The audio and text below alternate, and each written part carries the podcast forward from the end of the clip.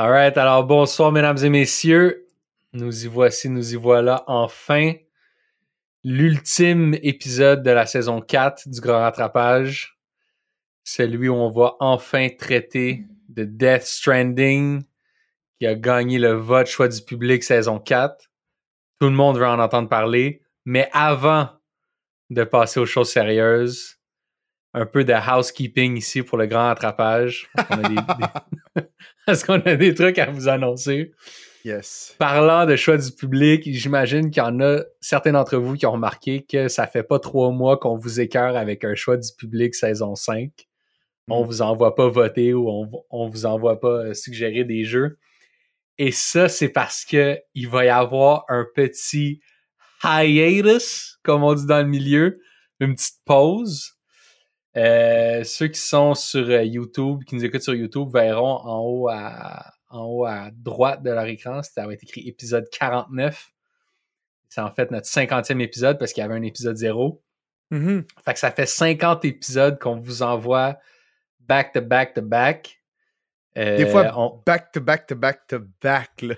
des fois, des fois, back to back to back to back to back. Aucun bon sens comment on se les a enfilés, là, comme des comme des petits pigs in a blanket, là.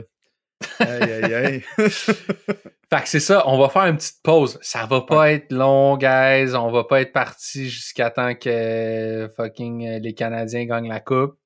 C'est juste un petit, un petit breather pour prendre un, pour se recentrer nos chakras. Exact. Et donc, euh, c'est ça.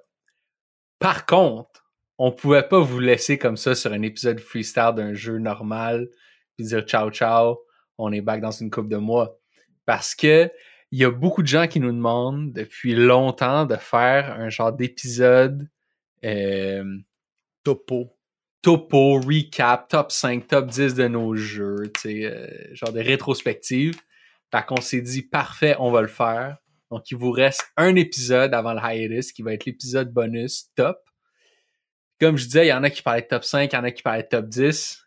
Mais nous, ici, en tant que full-blown ding-dong, on s'est dit, bro, on a, on a joué à 45 jeux.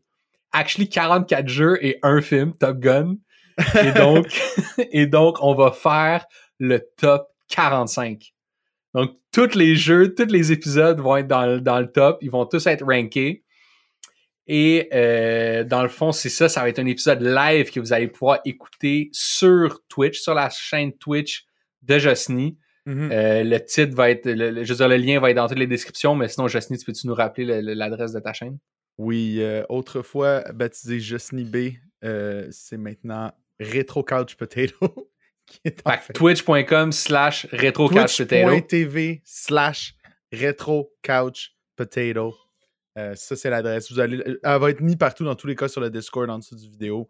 Euh, vous n'aurez pas trop à la chercher. Euh, faites-vous en pas avec ça, même si vous ne me suivez pas. Parfait. Donc, si tout va bien, cet épisode ici est supposé sortir le 4 juillet.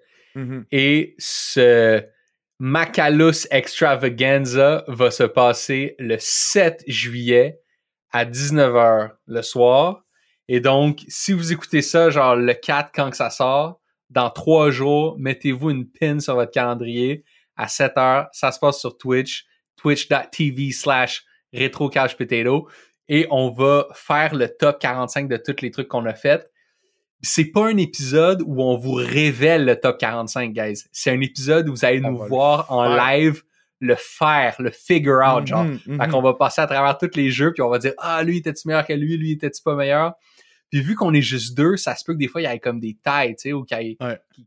Fait qu'on a besoin de vous sur le Discord, dans le... pas sur le Discord, excuse, sur le Twitch, dans le chat, pour être un genre de tiebreaker, tu sais. Est-ce que Donkey Kong 94 était meilleur que Dynasty Warriors 5? Pas besoin de tiebreaker pour ça, mais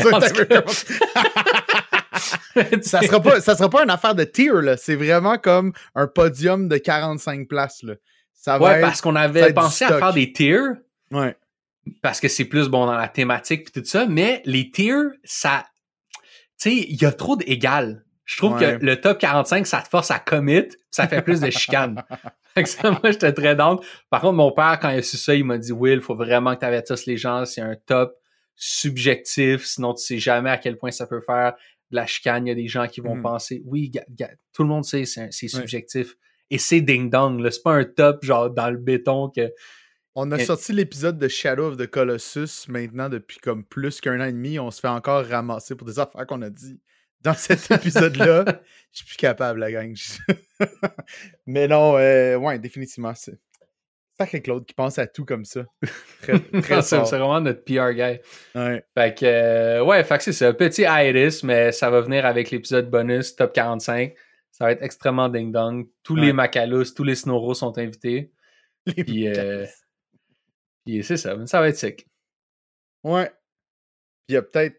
Ouais, c'est ça. Fait que le hiatus, il n'y a pas vraiment de date non plus. Euh, je pense pas non plus qu'il y a. Comme vous nous connaissez, je pense pas que ça va être une pause à, à 100%. Il y a tout le temps des affaires. Comme on s'est dit qu'on allait faire ça, puis tout de suite après, on a dit on pourrait aussi faire ça. Genre, ça arrête jamais vraiment la machine du grand rattrapage.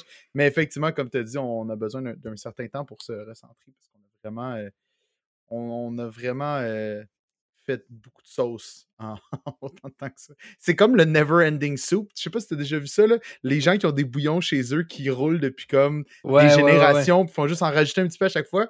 On dirait que c'est juste ça comme le grand rattrapage. C'est comme à chaque fois qu'une saison finissait, c'était comme boum, une nouvelle liste. Puis là, t'es comme OK, on recommence. Fait que, Puis pour aussi- tous ceux qui nous su- Vas-y, vas-y. Non, vas-y, vas-y, vas-y. Ben, pour tous ceux qui nous supportent sur Patreon, euh, moi, dans le dashboard, je peux mettre pause. Mhm. Fait que pas besoin de vous Oui. désabonner. Genre, je vais mettre pause pendant, euh, you know, couple de mois qu'on est off. Puis comme ça, si vous restez euh, inscrit sur Patreon, vous allez avoir les news en premier avant tout le monde still, tu sais. Quand on va être back, les petits, les petits boom boom qui vont se passer.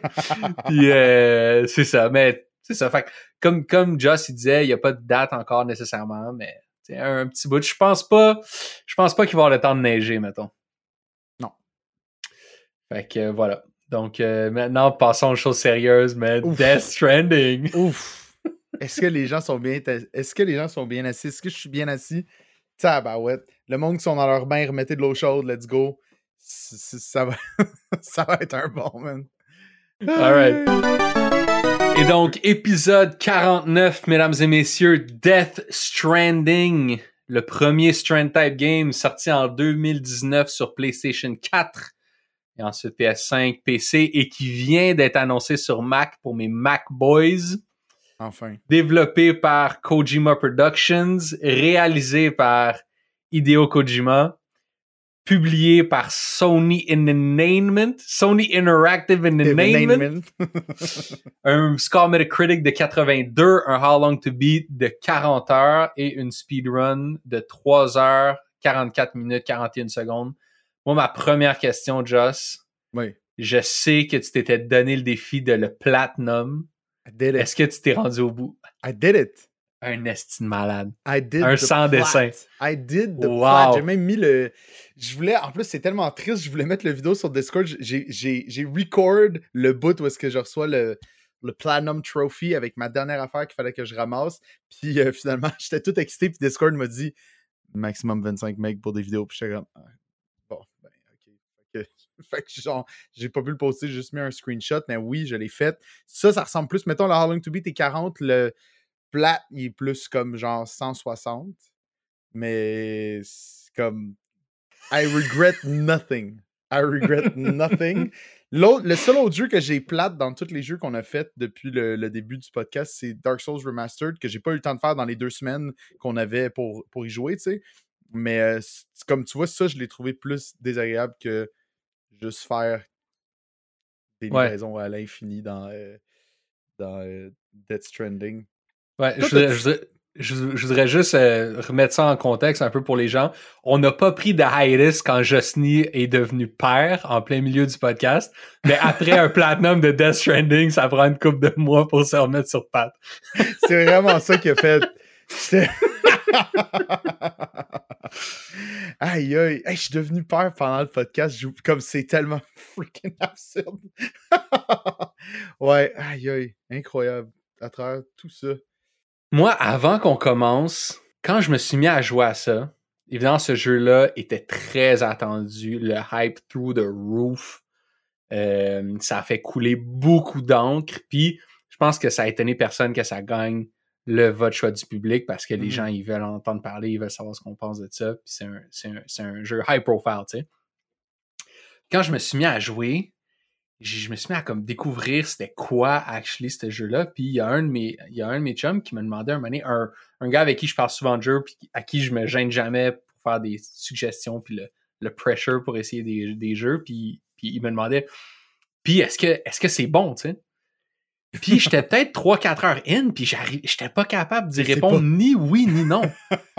puis, puis il me disait, mais bro, si, si c'était bon, tu me le dirais, c'est bon, là, tu sais. Comme ton, ton, ton hésitation, dans le fond, ça, c'est la réponse. Puis j'étais comme, non, c'est pas ça, c'est trop wild, genre. Mhm. Puis, genre, ça va être un épisode avec, je veux pas dire beaucoup de chiolage, mais beaucoup de, de, de nitpicking sur certains trucs.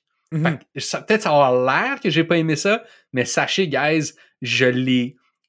Je l'ai clenché à la vitesse grand V chaque seconde que j'avais entre le, le- le- entre prendre ma douche puis euh, si me brosser les dents, je faisais un 15 minutes de Death Stranding. Genre, c'est envoûtant ce jeu-là, puis je me suis je me suis laissé envoûter.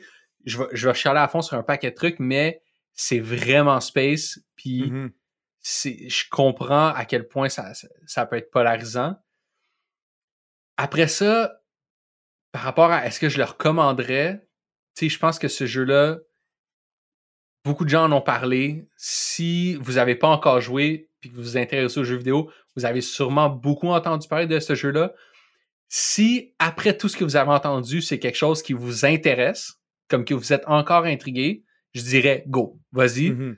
Puis euh, ça, ça vaut vraiment la peine de, de- d'explorer qu'est-ce que ça veut dire vraiment, Death Stranding. Par contre, si c'est pas quelque chose qui vous intéresse particulièrement, je, vous dirais passe. Euh, surtout parce que le début est assez fastidieux. C'est long avant que, que tu rentres dans la, la, la, la roue, mettons, que, que la roue soit bien huilée. Mais si c'est un truc qui vous a intrigué, guys, let's go. faut l'essayer, ben oui, définitivement, tu sais. Puis en plus, il a été comme. Il a passé. Genre, il a été gratuit sur le PS Plus, il est gratuit souvent sur le Epic Store, en plus sur ordi. Fait comme. Il y a même, il y a même plus comme de, de barrière monétaire pour l'acheter. Il y a plein de manières de se le procurer pour vraiment pas cher. Puis pour la quantité d'heures que tu peux siphonner dans ce jeu-là, si tu te mets à triper, ça vaut vraiment la peine. Puis tu regretteras pas l'achat au pire si tu fais comme Oh shit, non, je- comme j'embarque absolument pas, tu sais. Que, Moi, je l'ai acheté 10$ sur eBay. oui, c'est ça, exactement. Easy. Puis t'as même pas besoin. Il y a aussi la Director's Scott aussi qui est sortie.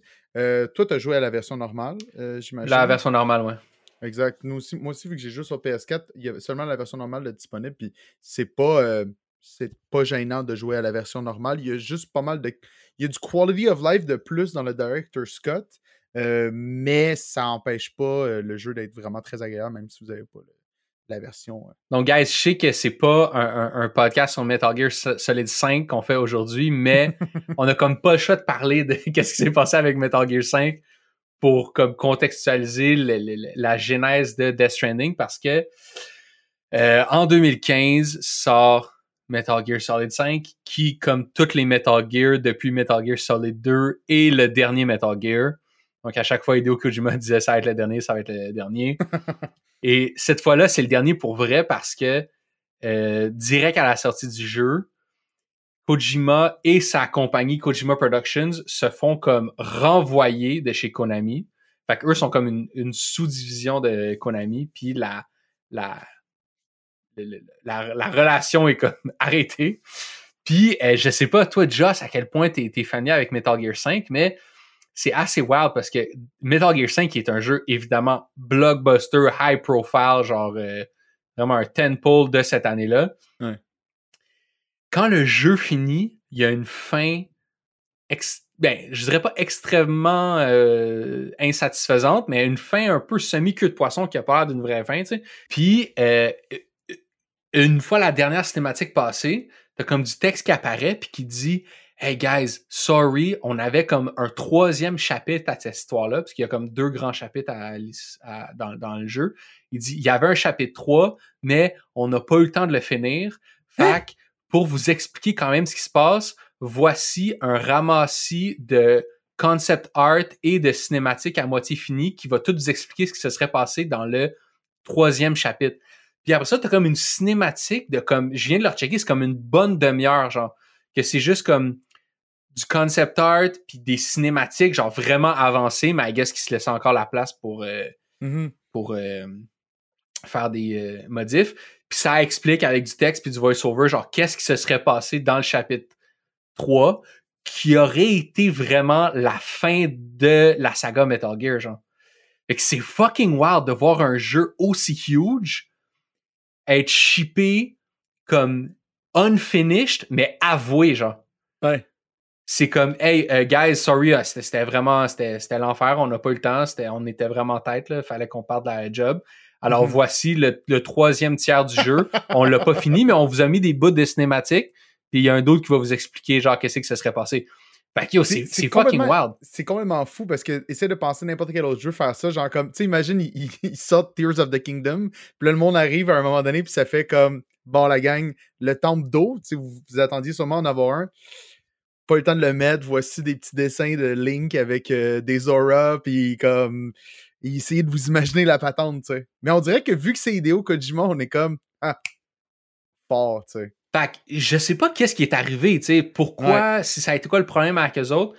J'ai aucune misère à croire que Kojima, ça va être un gars assez space à travailler avec. Mhm. Puis j'ai aucune misère à croire que Konami, c'est une genre de business ultra straight qui veulent euh, qui veulent pas dealer avec du monde bizarre. Ouais. Puis I guess qu'ils sont tannés. Puis je sais que Konami, là, ils viennent tout juste de se remettre à publier des jeux, mais après Metal Gear 5, ils ont fait un genre de jeu weird qui s'appelait Metal Gear Survive, mais qui, qui, qui compte pas. Mais ils ont fait aucun jeu. Ils ont dit, nous autres, on sort de la business de jeux vidéo. On fait des pachinko maintenant, puis une coupe d'autres affaires. Puis ils ont vraiment... Ils se sont retirés des jeux, puis c'était... C'était fini, tu sais. Ouais. Puis, à ce moment-là, Kojima se retrouve un peu... euh, pour la première fois de sa carrière, genre, tout seul, euh, pas de pas de compagnie qui allait le subventionner rien. Mhm. Mais évidemment, pour lui, c'est un beau problème parce que c'est peut-être la plus grande star, je veux dire, personnelle, le, le, le, le nom le plus reconnaissable des jeux vidéo. Ouais. Fait que là, le monde, il se pitch. il se pitch pour il demander de faire un jeu pour eux. Puis c'est en, euh, en décembre 2015 qu'il va annoncer un partnership avec Sony pour son prochain jeu. Euh, en juillet 2015, Kojima euh, Productions ferme. En décembre, Kojima Productions renaît en tant qu'entité indépendante, tel le Phoenix. Et euh, il annonce un partnership avec Sony. Puis je sais pas de quoi il a l'air ce, ce contrat-là avec Sony. Mais bro, ça devait être un chèque. Il a fallu l'apporter sur un flatbed, mon gars, au Oh, bureau. Parce qu'il doit être long. il doit avoir des zéros là-dessus. Le chèque en blanc le plus long de l'histoire. Le chèque Mais en blanc si tu veux, Kojima, on te fait confiance. Puis ils ont dit fais qu'est-ce que tu veux, on s'en fout, fais-nous un Postman Simulator. Tant qu'on peut dire à tout le monde que maintenant Kojima, il travaille exclusif nous. sais. C'est tellement drôle, ça, parce que justement, eux, ils étaient tellement. Ils s'enfrinçaient tellement de mettre Kojima partout pour annoncer comme Yo, on travaille avec Kojima. Puis en parallèle, t'avais Konami qui essayait d'effacer toute trace de Kojima euh, dans Phantom Pain. Genre, comme les, les reprints de Phantom Pain, c'était marqué Hideo Kojima Game dessus à la base. Puis là, ils ont enlevé ça. Je sais comme à quel point il y a eu du beef, puis à quel point c'était comme quand même votre vache à lait que vous avez vraiment fait juste comme non, non, non, on veut vraiment plus rien savoir de ce dude weirdo-là. Tu sais, je sais pas, comme. Comme c'est pas exactement clair à 100% qu'est-ce qui s'est passé, mais c'est vraiment un drôle de, con- drôle de résolution de conflit. Fait que ouais, Sony finissent par être bien excités par tout ça. Puis peut-être Just, tu peux nous parler parce que ça a eu un autre impact sur la Oui. sur l'histoire des jeux vidéo, cette affaire-là? C'est important, puis en plus, je ne savais pas à quel point c'était important pour la genèse de Death Stranding, mais en parallèle à tout ça, en 2012, Kojima, justement, est approché par le grand boss de Konami qui dit Yo, on veut que tu fasses le prochain Silent Hill. Puis là, il est comme oui, embarque, il est freaking excité. euh, puis il y a un jeu, un démo, potentiellement le démo le plus connu au monde qui sort, qui s'appelle PT, qui est tellement drôle parce que PT, en fait, ça veut juste dire Playable Teaser, qui est une espèce de. euh, playable teaser, un genre de proof of concept de l'idée qu'il va faire de son prochain Silent Hills. Puis c'est vraiment juste comme un. Promènes dans un corridor, puis il y a plein d'affaires qui se passent, puis il y a quand même des trucs que tu peux débloquer, puis euh, euh, avancer dans comme ce très très court démo-là, qui va être downloadé plus d'un million de fois. Et à la fin de ce démo-là, quand les gens ils réussissent à trouver tous les secrets du démo, ça annonce que ça va s'appeler en fait Silent Hills, le jeu. Silent Hills avec un S, qui était censé être le neuvième volet de la série des Silent Hill, qui maintenant va plutôt être Silent Hill F, si je ne m'abuse, parce que là, comme, en ce moment, ils ont, genre annoncé comme ils ont juste dit comme maintenant Silent Hill, ça va être l'univers de Marvel. Puis ils ont juste comme ils ont annoncé trois jeux, quatre séries, trois films, Phase 7, Phase 8, ça comme pas toutes les affaires qui sortent des mobile games. C'est difficile à suivre, mais ça a l'air quand même très excitant. Il y a Annapurna qui va faire un jeu, bref. À cette époque-là, c'était aussi déjà prévu qu'il allait travailler avec Guillermo del Toro, qui est aussi présent dans Death Stranding, mais surtout, la personne qui était censée faire le protagoniste de ce Silent Hills-là, c'était Norman Reedus, qui est le héros de Death Stranding. Fait comme, finalement, à travers tous les déboires de Phantom Pain, il y a ce projet-là aussi en sideline qui, euh, que Hideo Kojima arrive, puis il tire la plug, puis il retire du PlayStation Store le euh, Playable Teaser, a.k.a. PT, euh, mais qui avait pourtant eu un très très franc succès. Puis là, maintenant, je, comme tu peux plus vraiment y jouer. Là, fallait que tu l'ailles à cette époque-là, puis that's it. Je sais, qu'il y a des PS4 qui se vendent très cher sur eBay parce, qu'ils ont PT déjà dessus. Moi, j'avais pas eu la chance de. J'y ai pas joué à l'époque. Mais euh, j'aurais été vraiment intrigué de voir qu'est-ce que Kojima aurait fait avec un Silent Hill. Deux affaires tellement ding-dong qui Ben oui, non, complètement. Euh, tu je allé voir, moi j'y avais pas joué, je savais même pas que ça existait vraiment à cette époque-là.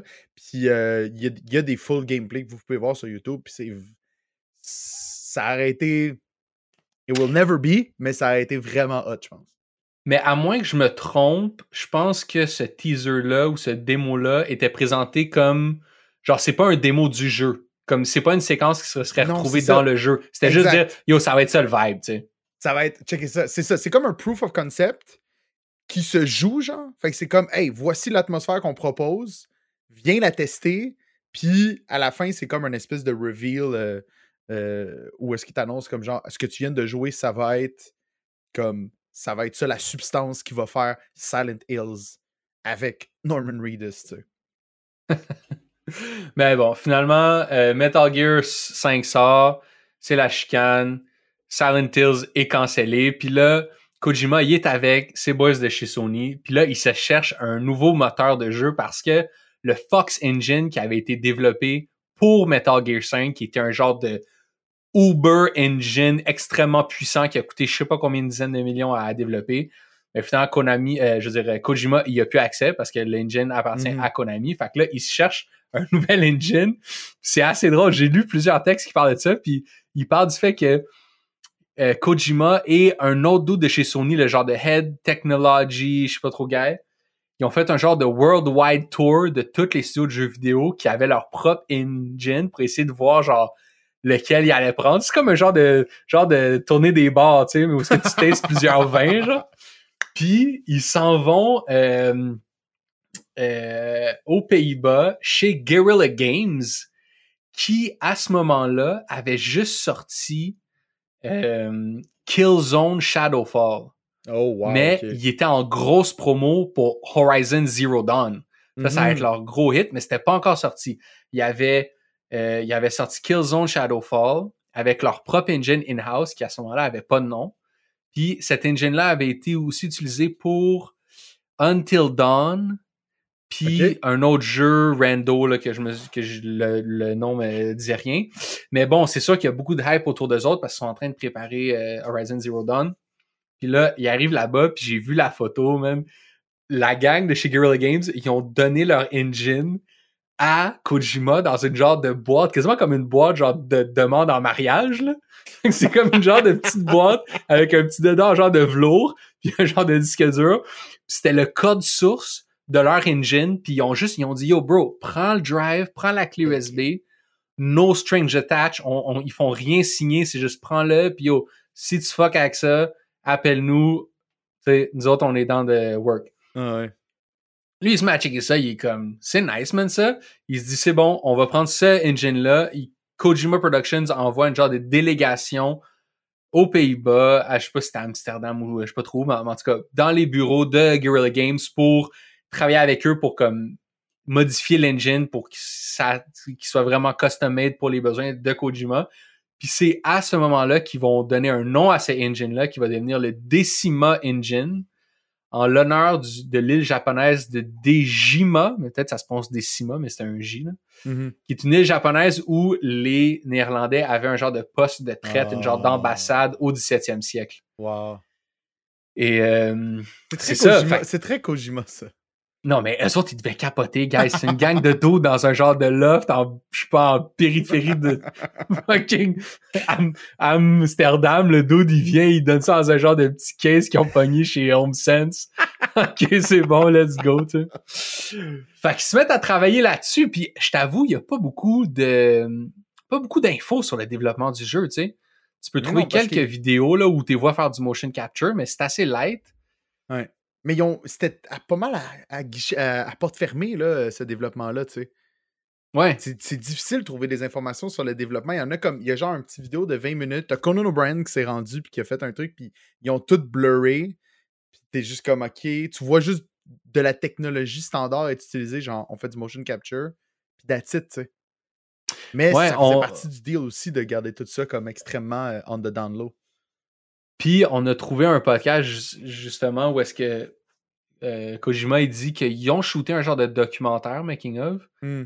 mais qu'ils attendent comme le bon moment pour le sortir ou je, je sais pas. Fait qu'on a comme pas de juice à vous donner sur comme actually le drama de prod du jeu. Mhm. Mais euh, le jeu se fait, man. Puis les, les trailers commencent à sortir. 2016-2017, les trailers commencent à sortir extrêmement critiques et extrêmement wild. Moi, je me souviens quand j'ai- je me suis mis à voir ça, je capotais, sens, là. T'étais juste genre, qu'est-ce qui se passe? Les grosses baleines qui tombent du ciel, le dude avec un masque en or, le sol en vase qui sort, qui lève. Puis là, Ah non, c'est t'es comme, Non, genre, m'as Nor- rien dit. genre Norman Reedus tout nu sur la plage avec une genre de césarienne. c'est crazy, là. Puis comme, OK, les gars, ils ont flip, tu sais. Ah ouais. Puis euh, c'est ça. Apparemment, moi, j'avais pas lu ça, mais toi, t'as lu que la genèse du jeu venait que du fait qu'Hideo Kojima était un livreur? Oui! Ben, j'ai écouté, il y a un super bon, je vais, je vais le poster dans le Discord, je l'ai écouté comme genre cette semaine euh, en, en rattrapant tout plein d'affaires que je voulais écouter sur euh, euh, le développement du jeu, tu sais. Puis c'est une entrevue qu'il a faite à Game Genome, qui est comme un très populaire émission sur les jeux vidéo au Japon.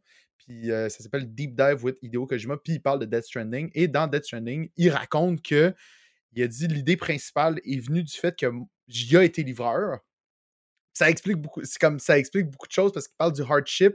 Puis il parle aussi d'une époque où est-ce que les gens ils se livraient beaucoup de cartes. Euh, c'est genre comme. Il parlait de. Il parlait de se livrer des cartes avec comme full des belles intentions. Puis il était genre, moi, je suis porteur de ces belles intentions-là. Puis il devait aussi, des fois, se rendre dans des endroits qui étaient difficilement accessibles. Il faisait ça à vélo. Il y avait de la neige. Son vélo skidait. C'est peut-être pour ça que ça explique que les véhicules sont incontrôlables dans Death Stranding. On y viendra plus tard, tu sais. Ça vient comme tout de son. euh, Fait que ça, ça explique comme toute l'idée de, base, tu sais.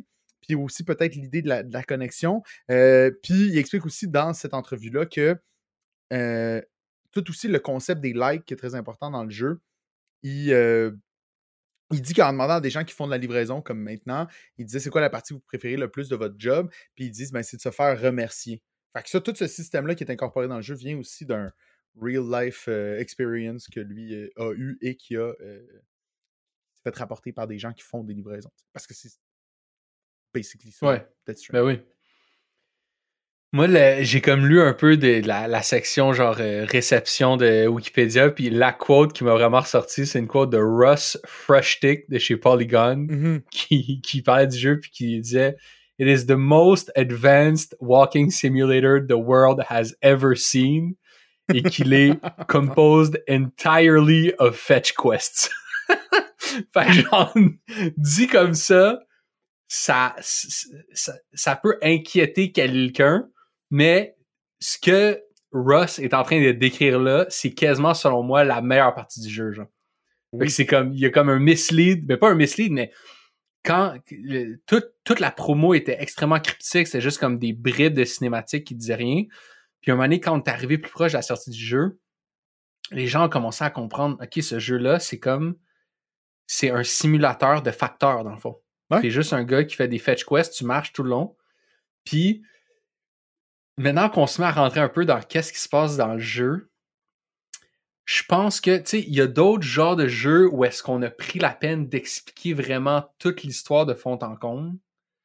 Là, ici, je pense que ce serait un- un- une entreprise, euh, ce, serait, ce, ce serait perdu d'avance parce que c'est tellement long, complexe, métaphorique, Mhm. puis juste fucking weird que je veux même pas commencer à essayer de vous l'expliquer. Je me, je me souviens, la semaine passée, on se disait, c'est comme expliquer ce jeu-là, c'est comme expliquer à quelqu'un ton rêve, genre. Tu sais, comme tu, tu, Ah, tu oui. te réveilles, t'as comme un peu une bribe de souvenir de ce qui s'est passé. Plus tu le racontes, plus ça se met à faire aucun sens et à Mhm. devenir complètement inintéressant. Fait que je vais pas essayer de vous raconter un rêve de 40 heures que j'ai fait il y a deux mois, guys. Ouais. Ce serait complètement peine perdue. Mais, je me suis pris en note ici tous les éléments qui sont comme révélés aux joueurs dans l'intro. Fait que c'est comme l'exposition d'intro du jeu qui essaie de te de t'expliquer dans quel monde tu vis puis c'est quoi les personnages qui sont là, tu sais. Fait que tout ce que je vais vous, vous dire là, t'apprends ça dans les deux, trois premières heures du jeu à travers toutes les actions qui se passent, OK? Donc, tu te retrouves dans un monde post-apocalyptique qui est devenu post-apocalyptique suite à un événement qui, s'appelle The Death Stranding.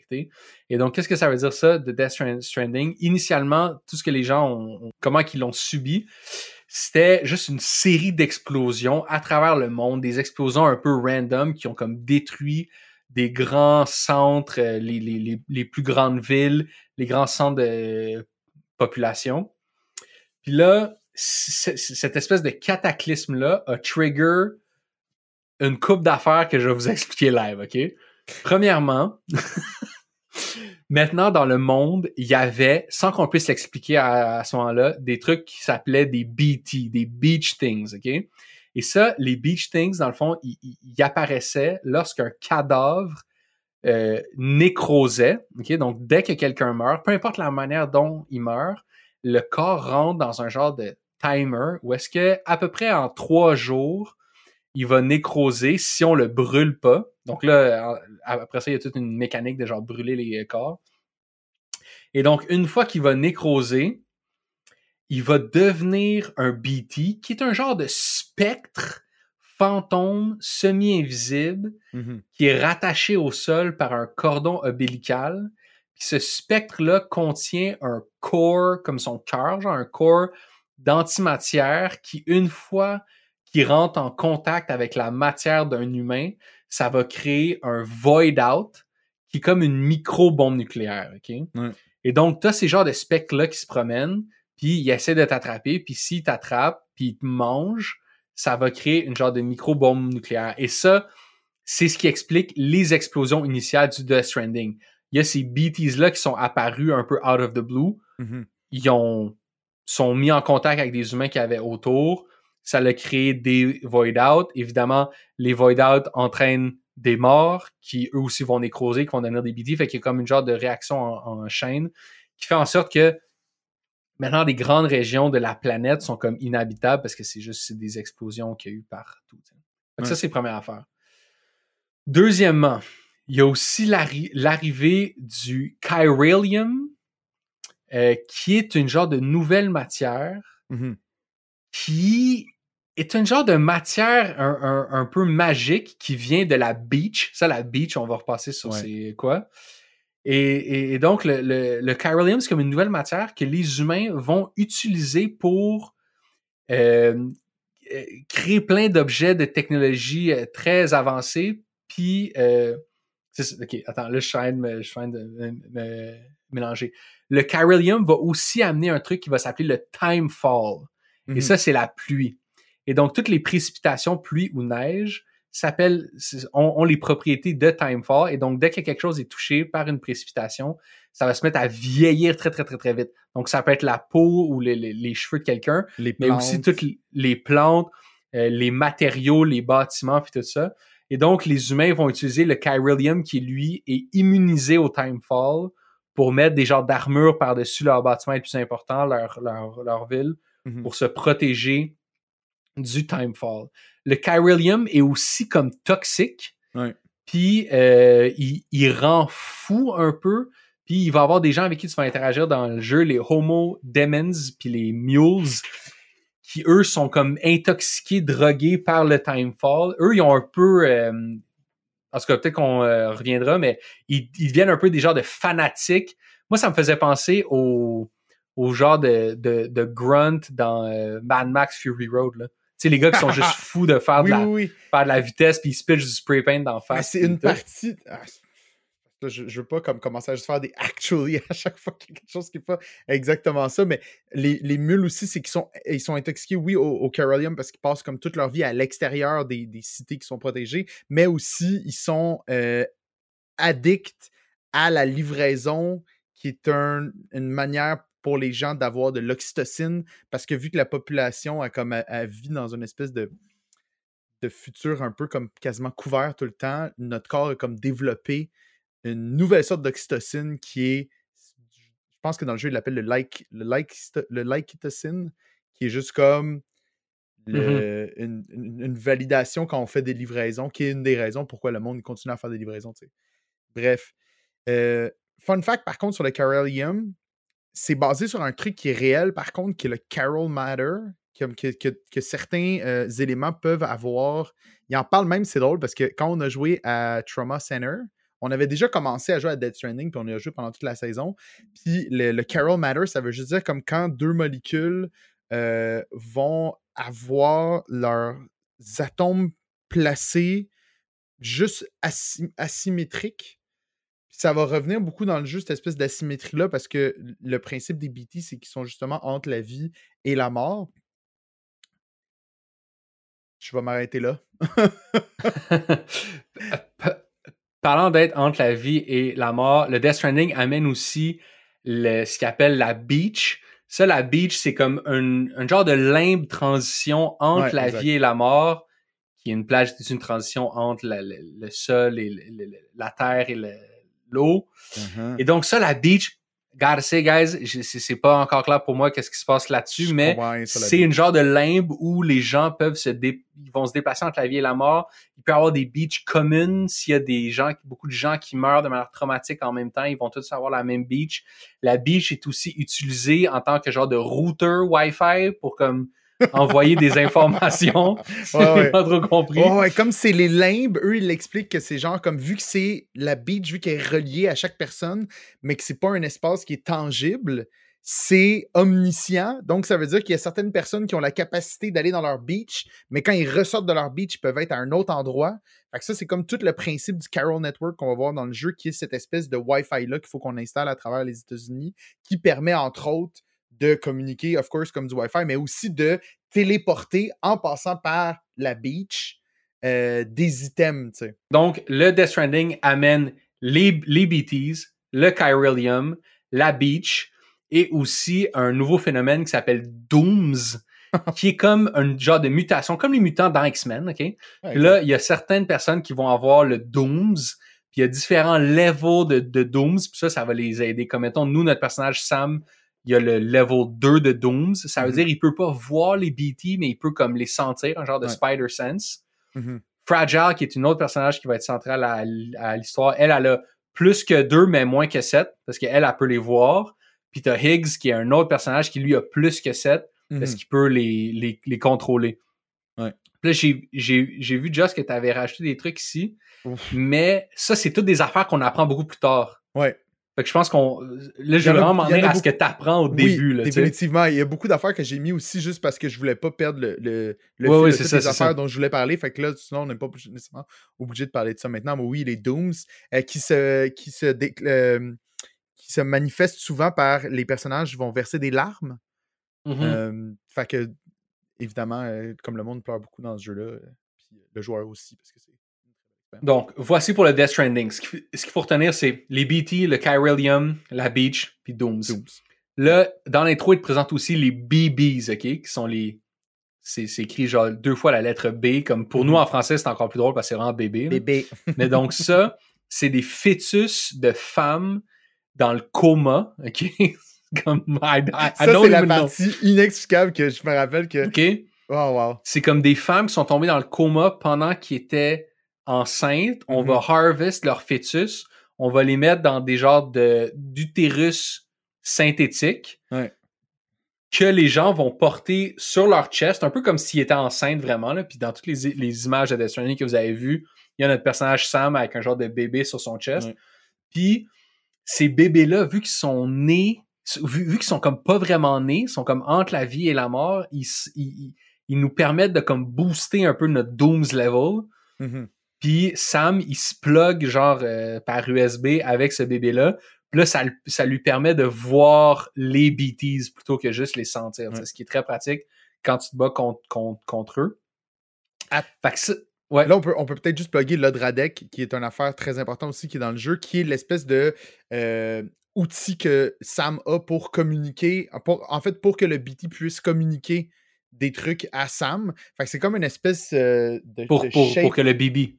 Pour que le pardon pour que le Bibi ouais Bibi BT faut pas que je me mélange mais pour que le Bibi puisse communiquer des trucs à Sam. Fait que cet outil là sert aussi de scanner de terrain mais il te aussi à, au, au- Bibi à te pointer où sont les BT puis éventuellement quand tu les approches ben là Sam il peut actually les, les voir. Puis là tu tu, comprends qu'ils sont, euh, sont vraiment là. Le Odradek qui est d'ailleurs une créature dans un des minuscules nouvelles de Kafka euh, dans The Cares of a Family Man. Et très important dans notre histoire, la créature, elle est décrite comme un enchevêtrement de threads.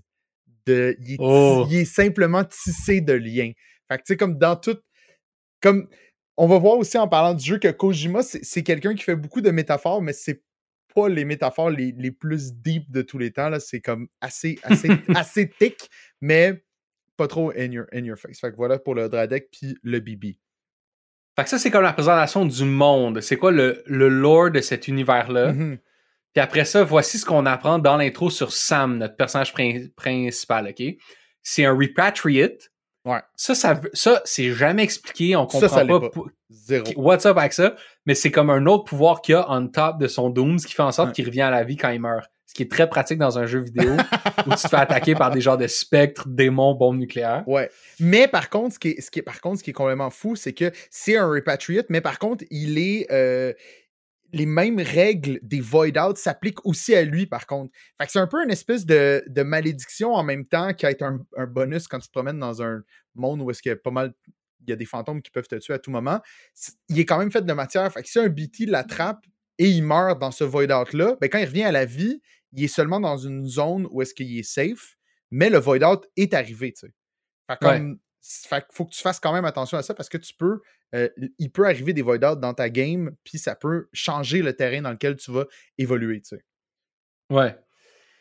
Et donc, dans ce monde-là où tout le monde reste un peu caché dans leur bunker, c'est très important d'avoir des courriers, des facteurs, basically des messagers qui vont envoyer des messages ou des items à travers euh, le genre de wasteland. Et toi, euh, t'étais il y a longtemps un courrier pour la compagnie Bridges, mais t'es rendu freelance depuis 10 ans. Fait que c'est ça que tu fais. Tu pognes des contrats de, de, de, de faire des commissions. OK, là, ça commence à donner des Ta mère-. Ta mère, Bridget Strand, c'est la dernière présidente des United Cities of America. OK? Elle est sur son lit de mort dans une base qui est aussi un genre de holodeck reconstruction de, du Oval bureau Office. ovale de la Maison Blanche, mais si ça avait été transformé en hôpital, très wild, très, très space, OK? Donc là, elle, elle va te dire, en tant que dernière présidente et ta mère, Hey, ta sœur était partie à travers le pays pour donner l'Internet à tout le monde, mais elle a été capturée par des terroristes une fois qu'elle était sur la côte ouest. Il faut aller la sauver. Mhm. Là, ta sœur est, est capturée par les terroristes, mais les terroristes la laissent quand même faire des appels avec un genre de un genre de holo, euh, holophone, là. Elle se Mhm. présente en toi un genre d'hologramme. Fait c'est pas trop clair c'est quoi ces genres de terroristes-là parce qu'ils la laissent un peu faire n'importe quoi. Fait que là, tu jases avec ta sœur, ta mère, un autre doute qui a une tête de squelette. Puis là, ta mère va mourir juste de vieillesse. Ouais. Là, pour pas qu'elle nécrose, va falloir que tu l'amènes euh, sur ton pack-sac jusqu'à un incinérateur pour la brûler. Quand tu vas revenir à la base, là, les genres de ministres de ta mère ou les, les, les genres de lieutenants de ta mère, ils, ils vont dire Hey, finalement, on, ta- la, la nouvelle présidente, ça va être ta sœur, Amélie, qui est toujours prisonnière des terroristes sur la côte ouest, mais les terroristes sont enfin, ils vont la laisser être présidente un peu à distance, you know, à travers Zoom, elle va Ouais. pouvoir l'aider l'affaire pareil. Puis toi, il faut que tu t'en ailles à travers le pays, repluguer toutes les toutes les bornes Wi-Fi que ta sœur avait comme pluguées, mais qui finalement se sont dépluguées. Je- En tout cas, whatever. Ça, ça, c'est un autre dossier. Là. C'est pas clair, ouais. fait que là, ça, c'est la prémisse. À partir de ce moment-là, t'es comme, OK, fine, je pars vers l'ouest. Évidemment, tout ça est très abstrait, qu'est-ce qui est où, mais tu pars d'à peu près genre Washington DC slash... euh, et tu vas te rendre jusqu'à genre LA. Puis là, le jeu comme commence in some ways, tu sais. Mm. Fait que se rendre là, ça prend comme 3-4 heures, se rendre jusque-là. Puis c'est insane la densité d'informations qui t'est... T'as genre deux Metal Gear Solid worth of info, genre dans ces premiers 4 heures-là. Ouais, ouais. Puis c'est comme... C'est dense, puis c'est complexe. Ça, ça me dérange pas tant que ça. Moi, ce que j'ai trouvé très weird, c'est que la plupart de ces infos-là, Sam, il les sait déjà, tu sais. Ouais. Fait qu'à chaque fois que les personnages ils te parlent pour t'expliquer ça, t'es comme bro, je comme c'est- juste drôle, Ouais. c'est drôle les conversations qu'ils ont parce que c'est comme s'ils font juste toutes se répéter des affaires qu'ils savent toutes déjà. Genre, je sais pas si t'as filé ça, toi. 100% les, les conversations au début du jeu. Puis ça, tu vas lire souvent ça dans les critiques que les gens vont rapporter, c'est que c'est comme un peu tone deaf la manière dont sont, te sont apportées toutes les informations parce que t'es comme. Mais, oui, non, euh, les, quatre heures, les premières 4 heures du jeu, ça peut vraiment décourager les gens parce que c'est même pas juste comme genre des, des fonctionnalités du jeu. Il y a juste ce jeu-là en termes d'information. C'est infini. tu sais. Il y a beaucoup de menus, il y a beaucoup de sous-catégories de menus. Tu as des informations sur à peu près tout. Si tu veux rentrer, tu sais, comme c'est un peu genre le, le niveau de détail de Project Zomboid, mais sur tes capacités de livraison de marchandises, tu sais. À chaque, comme, c'est un petit peu vertigineux, mais il faut vraiment que tu apprennes à juste faire comme moi, j'ai pas besoin de ça. Fait que si tu le regardes pas, ça changera absolument rien. Puis tu, vas, comme, tu vas être correct quand même. Si tu veux deep dive dans certaines affaires, c'est libre à toi, mais ça fait aussi partie de ta manière de jouer, de soit prendre toutes ces informations-là ou d'en laisser autant que tu veux, puis tu vas quand même avoir une belle expérience. tu. Mais c'est comme au début, tu sais pas qu'est-ce qui est important puis qu'est-ce qui l'est pas. Puis finalement, il n'y a pas tant de choses qui sont si importantes que ça, tu sais. C'est ça. Puis là, à, à la fin de cette genre d'in- d'intro-là, tu vas arriver à une, une cité qui appelle Port Knot City. Mhm. Parce que toutes- toutes les villes s'appellent quelque chose Knot City, comme des Mhm. nœuds à travers un genre de filet de société. Quand ça. on parlait, quand je parlais des métaphores là, de, de Kojima qui sont comme genre, c'est les images les plus grosses de tous les temps, ça, ça en fait partie, là. Puis de Port Knot City, tu prends un bateau vers Lake Knot City, qui est dans le fait qui, qui, qui justifie un peu que tu changes de map. tu sais. Fait qu'il y a Mhm. comme trois maps dans le jeu. La troisième, c'est vraiment une micro-micro map là, qui est juste pour le fight de, de fin. Mais sinon, tu as la première euh, qui est comme vraiment juste pour t'introduire aux mécaniques, puis les personnages, puis tout ça. Alors ça, tu jumps dans, comme, mettons, la, la vraie map où tu vas passer tout le jeu. Puis là, tout le gameplay, mettons, le gameplay loop, t'es présenté. Dans le fond, toi, t'es un livreur, puis toutes tes missions vont être présentées sous forme de livraison. Mhm. Fait que l'id- l'idée, c'est que le but du jeu, c'est de connecter toute l'Amérique pour euh, réussir à, mettons, créer une cohésion dans la société, puis dans le pays, puis essayer de recréer un pays plutôt que juste plein de monde qui, qui vivent séparément. Mhm. Et évidemment, chacune de ces personnes-là que tu vas croiser dans un petit shack va te demander de faire une mission. Il va dire Ouais, moi, l'Internet, euh, j'aime pas bien ça, mais si tu vas aller chez ma cousine chercher euh, le croque-pot que j'ai oublié, puis me le ramener, je vais, je vais, j'embarque, tu sais. Fait que là, dans le fond, ça, va- ça va être juste ça. Ça va être juste, juste, ça. Ouais. C'est vraiment se promener, faire des missions, puis là, t'as ta petite carte qui est comme, il y a, y comme du fog of war dessus, puis à chaque fois que tu unlock, c'est comme dans des jeux d'Ubisoft, des trucs comme ça, où tu unlock des tours, puis là, tu unlock des parties de la carte Mhm. qui deviennent genre euh, éclaircies, puis là, t'éclaircis la carte, tu sais. Ouais. Puis, euh, c'est ça que les gens décrivaient quand ils disaient Wow, c'est un. C'est un. C'est un. C'est un simulateur de, d'être un facteur, tu sais. Mhm. Puis, je sais même pas par où commencer. Genre, moi, moi ça m'a pas gossé cette affaire-là. Mais il faut pas que ça te gosse. Non, non, c'est ça. C'est c'est ça l'affaire. tu sais, C'est que c'est. Tu sais, moi, je pense que ce qui est le plus important dans ce jeu-là, c'est que c'est un jeu de 40 heures. C'est un open world aussi. Tu sais, tu peux comme aller un petit peu partout, mais c'est pas comme un open world. Tu sais, un open world, mettons, je te résume Skyrim, mettons, je te résume, on a parlé d'Horizon New Dawn, là, tu sais. Je te résume l'histoire de New Dawn, ça prend 5 minutes, tu sais. Je te résume l'histoire de Death Stranding. On a de la misère à expliquer à quel point ça part dans tous les sens parce que c'est quand même une épopée narrative très, très, très, très thick, malgré le fait que tu as accès à beaucoup de manières de jouer au jeu, même si le core principal du gameplay, ça reste simplement de livrer des paquets, tu sais. Ouais. C'est un peu déstabilisant de simplicité dans sa manière d'approcher le gameplay, tu sais, mais extrêmement profond dans sa manière de raconter l'histoire puis de euh, permettre aux gens d'approcher la manière dont ils veulent jouer, tu sais. Ouais. Parce que t'es, t'es devant cette espèce d'immense wasteland-là, puis il faut comme que tu te déplaces, puis c'est ça comme le défi du jeu. Ouais. C'est se déplacer, genre. Trouver, ah ben là, il faut que j'aille à telle place, puis comment je vais m'y rendre. Puis c'est pas nécessairement que ça va être comment parce qu'il y a un puzzle ou il y a quelque chose à, à débloquer ou je sais pas trop quoi. Non, c'est que euh, le terrain est très euh, hostile Mhm. Il est aussi parsemé de, de mules, comme on disait, qui eux sont comme des anciens livreurs qui sont virés fous parce qu'ils veulent juste livrer. Fait que eux, si tu rentres dans leur territoire, euh, ils vont t'attaquer, ils vont te voler tes. tes- ils vont te voler tes Avec du cargo. Seulement Ouais. si tu as du cargo, parce qu'eux, ils sont addicts à ça. Fait que si tu, si tu rentres dans leur territoire, pas de cargo, ils vont juste faire comme, OK, on- comme, t'as pas de cargo, on, on s'en fout de toi, tu sais. Ils sont vraiment juste addicts à ça, là, tu sais.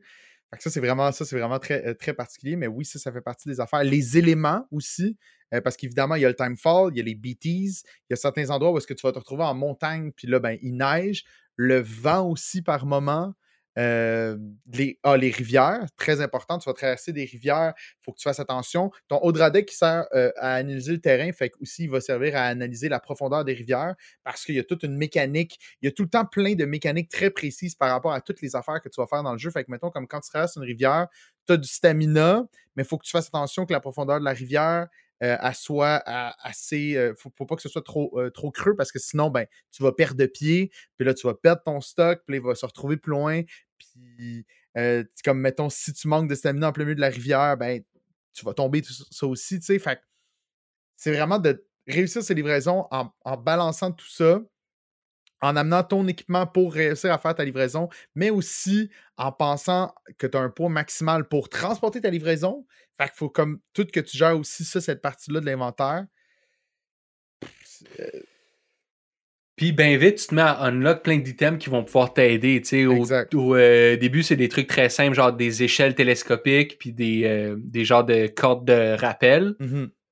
Mais tranquillement pas vite, tu vas unlock des genres de quasiment des capsules euh, comme dans Dragon Ball là, qui font créer des genres d'items huge. Là. Oui, oui, oui. Fait que tu, tu vas pouvoir créer des genres de ponts qui vont pouvoir euh, enjamber des rivières, tu vas pouvoir créer des abris temporaires, tu vas pouvoir créer des des genres de bornes de recharge pour des, des genres de motos, des trucks que tu vas trouver, que tu vas pouvoir recharger in the wild. Tu vas pouvoir aussi, tu, tu trouves plein de, de genres de bornes qui, qui, qui, qui suivent un peu le trajet d'une autoroute, si t'amènes beaucoup, beaucoup de ressources à ces bornes-là, ça va comme recréer une route qui peut, tu peux avoir comme un système routier sur toute la map qui va t'aider à te déplacer beaucoup plus rapidement. Mhm. Puis en plus, tant que tu es sur la route, euh, la batterie de ta moto, ton truck euh, est comme infinie, tu sais. Fait qu'il y a comme plein de trucs que tu vas pouvoir utiliser pour vraiment moduler ton environnement et donc ta facilité à le traverser. Et ce qui est extrêmement wild, c'est que ce jeu-là est un jeu multiplayer Ouais. et les, les, les, les, euh, les structures que tu construis vont se retrouver dans les games des autres joueurs. Et ça, c'est extrêmement wild. Et vice-versa. Parce- Et vice-versa. Fait que des fois, tu peux te promener euh, dans la brousse, puis tu vas tomber sur un chargeur pour, euh, pour la moto. Puis c'est comme, ah, ben c'est parce que quelqu'un, un mané dans une autre game, avait besoin d'un chargeur, il en, il en a mis un là. Fait que là, toi, tu peux l'utiliser aussi, tu sais. Mhm. Puis ça, c'est, c'est, c'est, C'est complètement fou. c'est, c'est complètement fou parce que tu, tu peux jamais le prévoir, puis tu verras jamais ces gens-là. Tout ce que tu peux faire, c'est leur donner des likes. Ouais. La seule comme currency de ce jeu-là, c'est des likes. Tout ce que tu reçois quand tu remplis une mission, c'est des likes. Tu peux donner des likes. Les likes servent à, à rien. C'est, c'est pas comme une monnaie que tu peux échanger contre des, des items ou une meilleure moto, rien. Mhm. Tu fais juste accumuler des likes.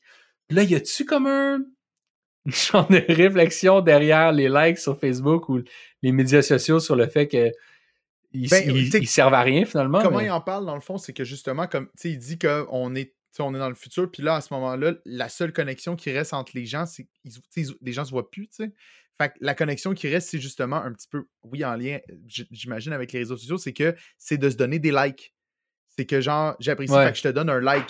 Fait que c'est comme ça, quand tu parlais tantôt de comme les gens sont addicts, des fois ils deviennent addicts à ça, c'est que le like, petit à petit, remplace les interactions humaines, donc devient une source, devient comme la source principale d'oxytocine, euh, et ça fait littéralement du bien aux gens de donner des likes, c'est pour ça que tout ça, ça devient agencé autour des likes, puis ça devient un petit peu comme même pour toi, ça devient comme satisfaisant quand tu mets une structure, puis là, tu vois comme quand tu y retournes que, oh shit, quelqu'un a liké, puis tu as une espèce de log infini d'affaires qui peuvent se passer pendant que tu joues, parce qu'à un moment donné, comme tu as des structures partout sur la map, tu as construit des routes, puis là, l'expérience multijoueur est asynchrone. Fait que genre, comme t'es jamais en train de jouer en même temps que d'autres joueurs dans ta game. C'est même pas comme genre dans Dark Souls où est-ce que oui, tout le monde existe dans des univers parallèles, puis des fois tu les vois se promener.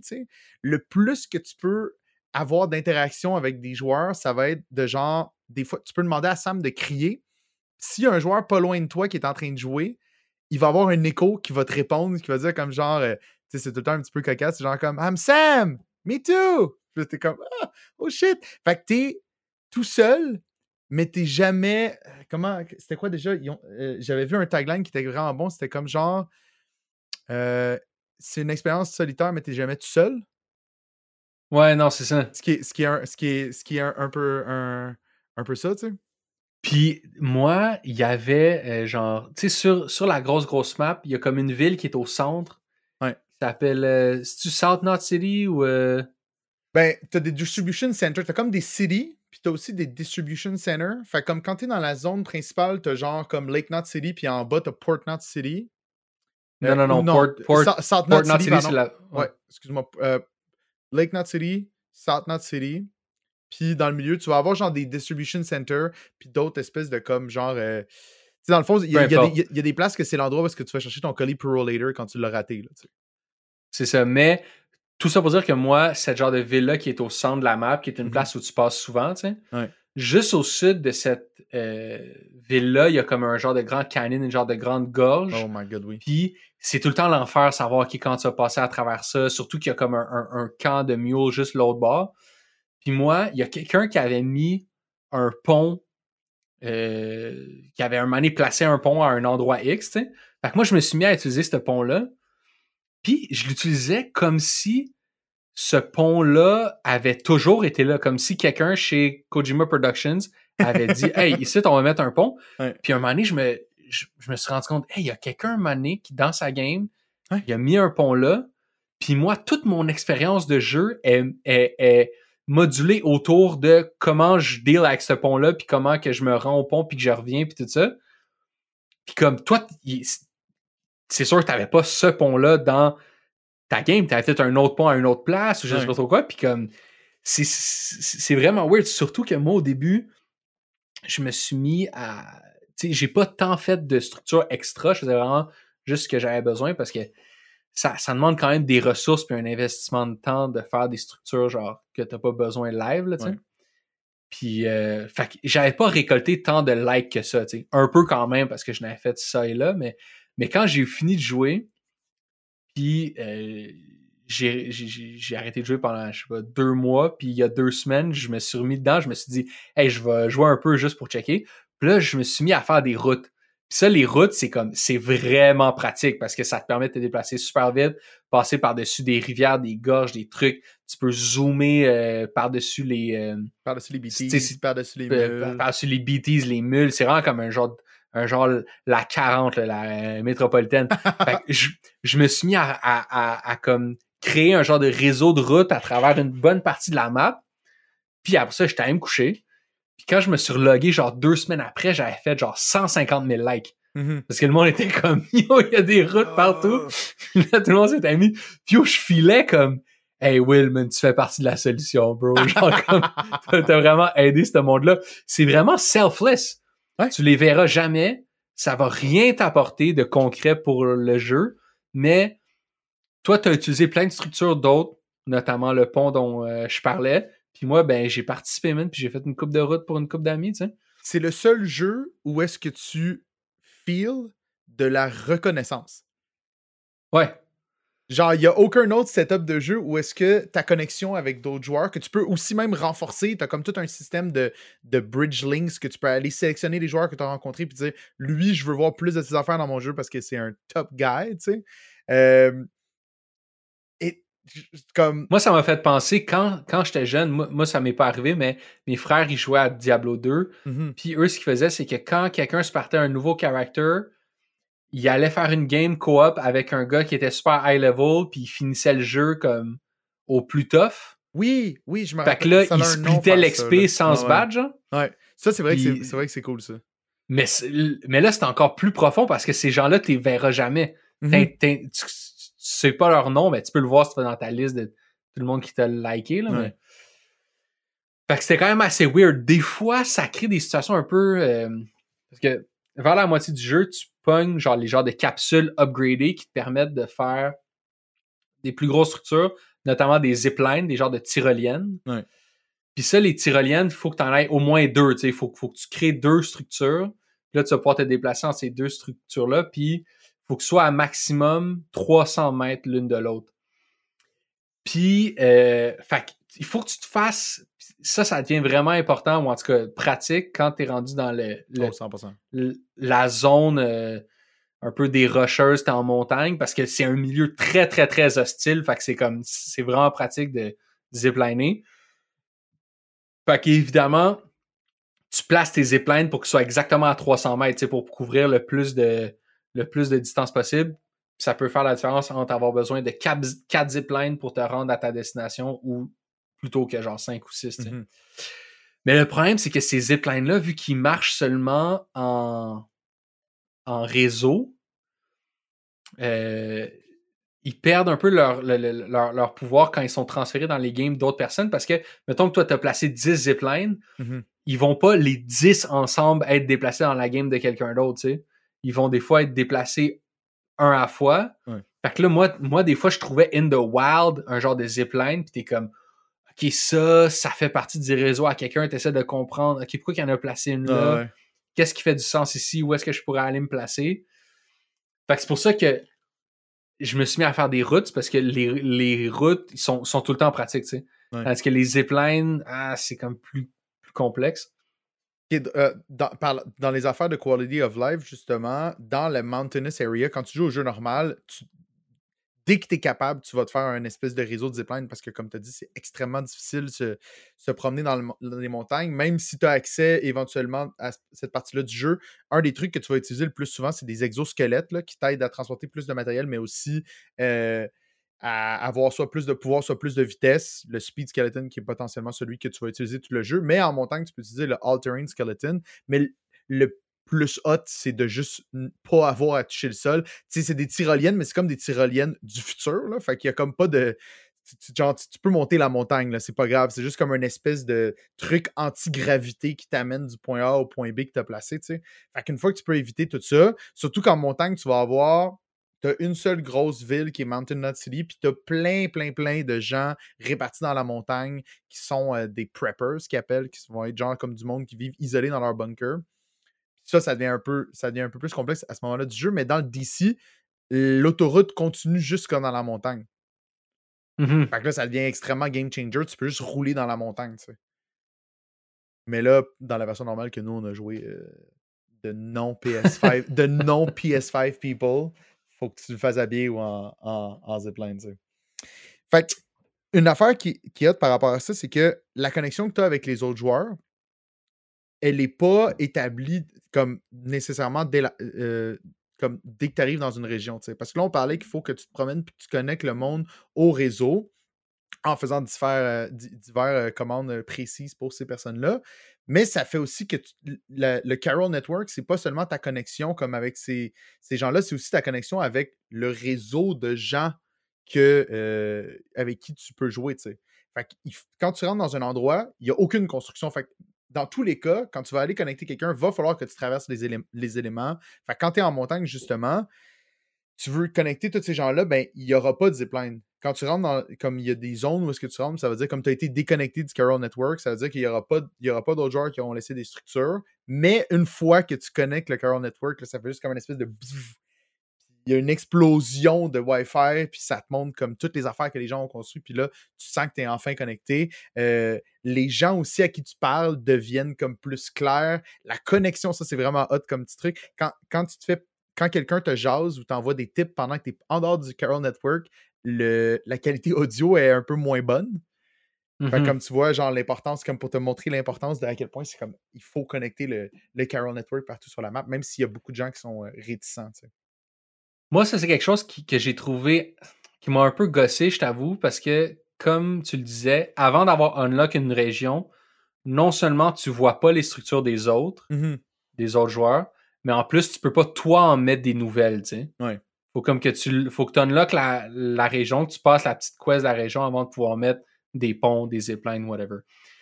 Puis ça, ça fait en sorte que souvent, ça vaut plus la peine de mettre des structures une fois que tu as passé la mission de la région. Mm-hmm.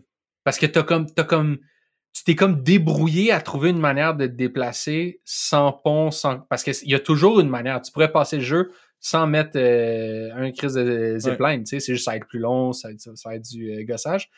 Puis souvent, je me suis rendu compte que maintenant que je l'avais comme fait, ça me tentait pas de comme backtracker puis revenir placer des trucs qui allaient finalement me faire peut-être me faire sauver genre 15% de mon temps, tu sais. Mm-hmm. Fait que fine de pas voir les structures des autres, mais moi je pense que ça aurait été cool si on avait pu nous-mêmes mettre nos propres structures quand on veut. Puis j'aurais eu plus le feeling de genre défricher de quoi, tu sais. Là, t'arrives devant de quoi, t'es comme fuck, ok, je vais dépenser un pont ici parce qu'évidemment, ça utilise des ressources. Je dépense un pont, tu prends comme une chance, tu sais, t'es comme, c'est ça qui, c'est ça la bonne décision, ça va-tu me permettre, puis peut-être que, peut-être que tu fais ton pont, tu passes de l'autre côté de la rive, puis tu te rends compte que genre 500 pieds plus loin, ben il y avait un, whatever, une berge ou euh, je sais pas trop quoi, tu sais, fait il y aurait eu plus d'incitatifs à comme prendre des risques par rapport aux structures, défricher puis essayer comme d'aller de l'avant. Mm-hmm. Tandis que là, quand tu unlock la région, comme je disais, de un, tu as déjà un peu réglé les, les problèmes de traversal que cette région-là avait, mais en plus, instantanément, il apparaît plein de structures que d'autres gens ont fait. La plupart des places où tu aurais voulu mettre un, quelque chose pour même optimiser un genre de 15-20%, souvent il va y avoir quelqu'un qui va l'avoir mis. Fait ça, j'ai trouvé ça poche un peu. Et, c'est ça qui a fait que j'ai pas fait tant de structure que ça, tu sais. Je veux dire, soit je pouvais pas ou soit la job était faite pour moi. Ouais, il y a beaucoup de régions où est-ce que tu n'as pas besoin de revenir à moins que tu veuilles justement platiner le jeu, tu sais. Comme il y, a des, il y a des gens qui sont vraiment loin, puis que comme si tu finis par juste comme si ton but c'est de passer à travers le jeu, il va falloir que tu aies à des endroits juste une fois, puis après, ben, comme pourquoi est-ce que tu crées un, réseau, tu sais? Évidemment, quand tu veux essayer de maximiser tout le monde, parce qu'une des affaires qu'il faut que tu fasses dans Platine, c'est maximiser ta connexion avec chacune des personnes, jusqu'à comme, as comme espèce de rating, là, chaque personne euh, sur 5 étoiles. Puis, il faut que va falloir que tu reviennes souvent et que tu fasses beaucoup de livraisons sur eux. Fait que là, ça vaut la peine d'avoir une espèce de système infini de zipline euh, comme si tu étais à Jungle Aventure, tu sais. Euh, puis. Qu'est-ce que je voulais dire par rapport à ça? Mais tu vois, comme c'est très Kojima, l'idée quand même d'arriver dans une nouvelle région puis de devoir recommencer à zéro, tu sais. De, comme, de tout le temps te replacer dans une situation où est-ce que t'es. C'est comme, c'est pas agréable, mais il faut que tu le vives, tu sais. J'ai l'impression que ça, mmh J'avais l'impression d'être en bas de l'échelle dans Snake Eater à chaque fois que je rentrais dans une nouvelle section, tu sais. C'est comme, hey, c'est là, faut que tu le fasses, t'as pas le choix de monter cette échelle-là, tu sais. Mais comme, go, puis le jeu va continuer une fois que tu vas l'avoir fait. C'est juste que là, il y en a vraiment à grandeur de la map. Surtout quand la région de la montagne, à un moment donné, ça commence à être long, longtemps, effectivement. Parce que c'est surtout, c'est un bout en plus dans l'histoire où est-ce que euh, ton bébé tombe malade, puis là, ils te disent Hey, je pense que ce qui l'aiderait, ce serait de connecter plein de gens sur le Carol Network. Fait que là, ils t'envoient rencontrer tous ces gens-là. T'es comme Ok, ça suffit, là, je suis plus capable. Là. On peut-tu installer un chairlift, quelque chose? Là? fait que ouais. Ouais, parce qu'en plus, la, la neige c'est du timefall aussi, mais accéléré. Genre. Ouais. Parce que Tout, tout ce que tu portes, ce que les paquets que tu as sur ton dos, ils vont se, ils vont comme se, se, désagréger avec la pluie ou la neige. Mais moi, les, les montagnes, c'est les seules places où ça m'a posé vraiment problème. Genre, j'ai mm-hmm. comme. Il a fallu que je recommence des, des, missions parce que, dans le fond, c'est comme un timer que tu as sur ta, sur ta mission. Il faut que tu ailles porter ça à tel dude il faut que tu le fasses avant que la neige euh, détruise ton paquet, en tout cas. comment ça fonctionne, les paquets? C'est que le paquet a un, container damage puis un cargo damage. Mais quand ton container damage arrive à zéro, ça va pas commencer à gruger le cargo damage, mais c'est juste que, mettons, tu pognes une, tu pognes une fouille ou tu rentres dans une roche trop vite parce que faut, c'est comme ils, peuvent tomber les paquets, tu peux comme surtout es en montagne, fait que des fois tu peux comme débouler, tu peux tomber d'une roche trop haute que tu n'as pas vu parce que par moment il y a des whiteouts, fait comme tu vois rien, tu sais, parce qu'il y a un blizzard. Fait que si ton cargo container et si ton container damage est comme est, maximisé, ben là si tu tombes, ça se peut que ça ruine le cargo que tu as. Puis là, il faut juste que tu recommences à zéro. Fait que ça, ça devient des moments qui sont euh, qui peuvent devenir extrêmement frustrants, mais euh, effectivement, ça m'est arrivé une couple de fois de recommencer en montagne.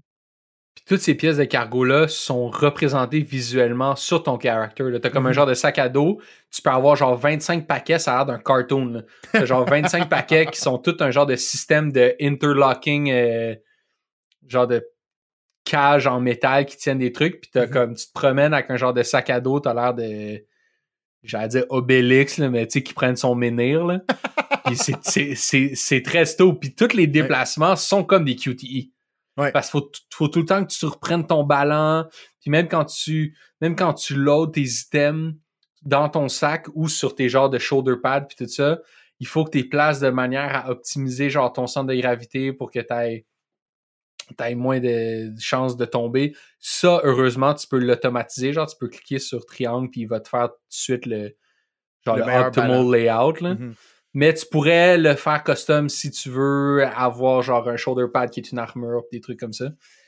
Fait que euh, ça, c'est assez wild. Puis à travers toutes ces missions-là de de, euh, de livraison, ben des fois t'en pognes que c'est des missions qui vont te faire comme avancer le storyline vers un peu ta mission d'aller aussi secourir ta sœur, tu.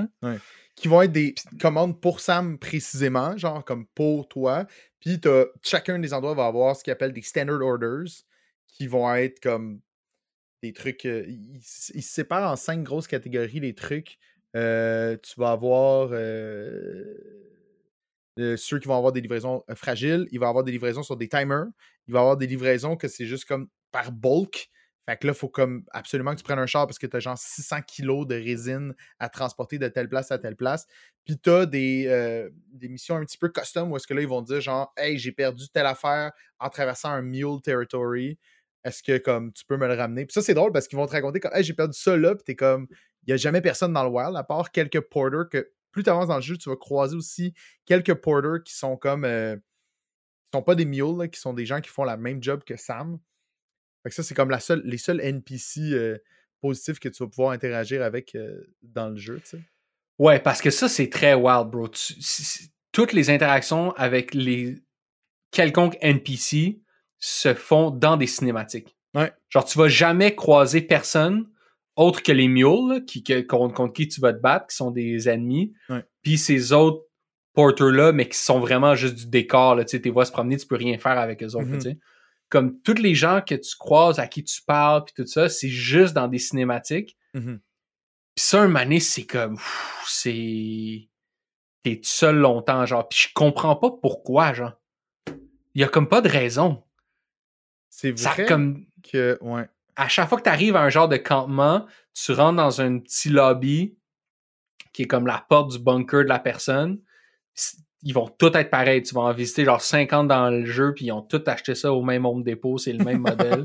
Ça, c'est poche un peu, là. Ouais. Puis là, euh, ta- la personne va te parler par hologramme. Parce qu'ils veulent rester cachés, ils ont Mhm. peur du monde. Puis, En tout cas, je sais pas. c'est- Puis c'est tout le temps des, des discussions à sens unique. Eux, Ouais. ils te parlent, toi, tu réponds jamais. Fait qu'ils vont dire Ah ouais, merci pour l'Internet, c'est vraiment chaud, puis merci de m'avoir amené euh, le croque-pot de ma soeur. Puis ça, c'est une affaire qui est weird aussi. Genre, tous les gens que tu rencontres, ils sont tous comme désignés par leur profession ou comme leur Ouais. passe-temps, Ouais. qui est en lien avec la mission qu'ils vont te faire faire. Ouais. Puis c'est toutes des affaires pas rapport. là. Genre, le photographe, hey, j'ai oublié ma caméra. T'es comme big, tu vis dans un monde post-apocalyptique avec des démons fantômes. Puis toi, ta contribution à cette société-là, c'est que t'es photographe de nature, genre. Le en a un autre, collecteur, c'est- mes figurines. À l'aide, Ouais. mes figurines sont prises dans une ville qui a des BT. Fuck tes figurines, bro! Achète- Non, mais c'est ça. 3D print et G.I. Joe, puis comme tout le monde. Il y, a comme une déconnexion entre genre le lore, le monde, les missions. Parce que même les missions qui sont plus des story missions, parce que là, tu vas faire avancer l'histoire avec ta sœur puis tous ces genres de shit-là. Ça, c'est des missions qui sont pas plus comme. Euh, I mean, il y a, il y a- il y a plus d'enjeux. Ouais. Genre, mettons, il y a une de tes. Whatever, une des filles qui, qui, qui, qui, qui, qui est pertinente à toute l'histoire, comme elle meurt ou comme elle est comme en train de mourir. Puis là, il faut que tu l'apportes à une autre base où sa sœur jumelle allait pour comme la reunite avec elle. Mais cette mission-là, c'est un delivery, genre. Ouais. Une fois que la cinématique qui te parle de ça est finie, là, ton euh, boss, il dit Bon, ben, quand tu seras prêt, euh, va au terminal, puis il va y avoir un delivery, puis le delivery, c'est comme Maman. aller livrer cette fille-là qui est en train de crever Ouais. à sa sœur. Ouais. Là, tu, tu fais genre, tu login, puis t'es comme C'est bon, je prends le delivery, tap, tap, tap, tap, tap. Comme, il y a. il- c'est, c'est, c'est comme si non seulement c'était un, un simulateur de, d'être un facteur, mais c'est aussi un simulateur de comme la lourdeur de la bureaucratie de la poste, genre. fait que ça, un mané, je trouve que ça, ça te sort du jeu, genre, parce que c'est. Mhm. Il y a jamais d'urgence, il y a jamais de. Le jeu, il est bizarrement pacé à cause de ça, je trouve.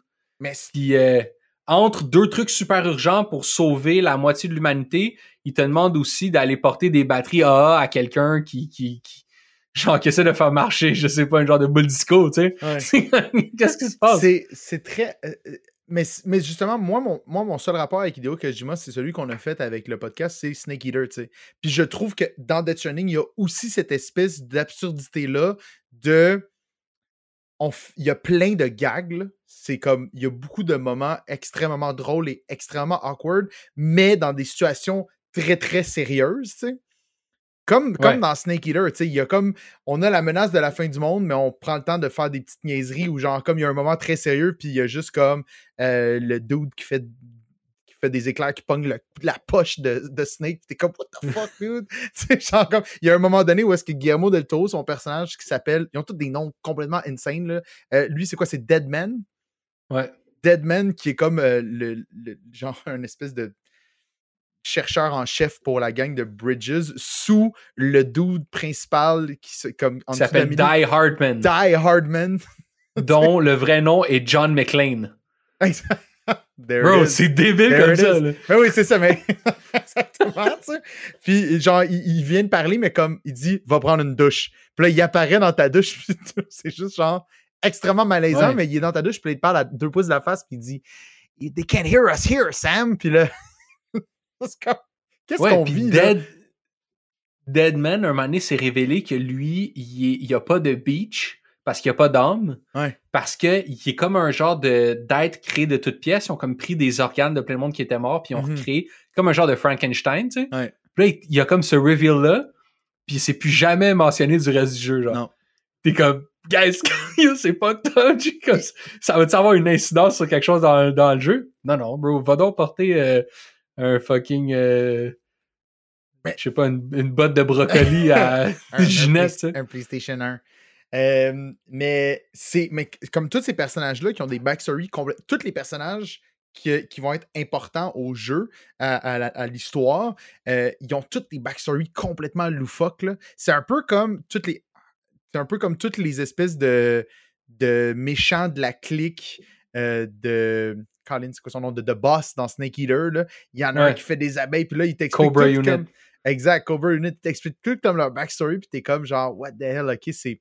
Genre, Artman, je pense que c'est mon préféré, qui est d'ailleurs joué, parce que ce jeu-là, c'est comme.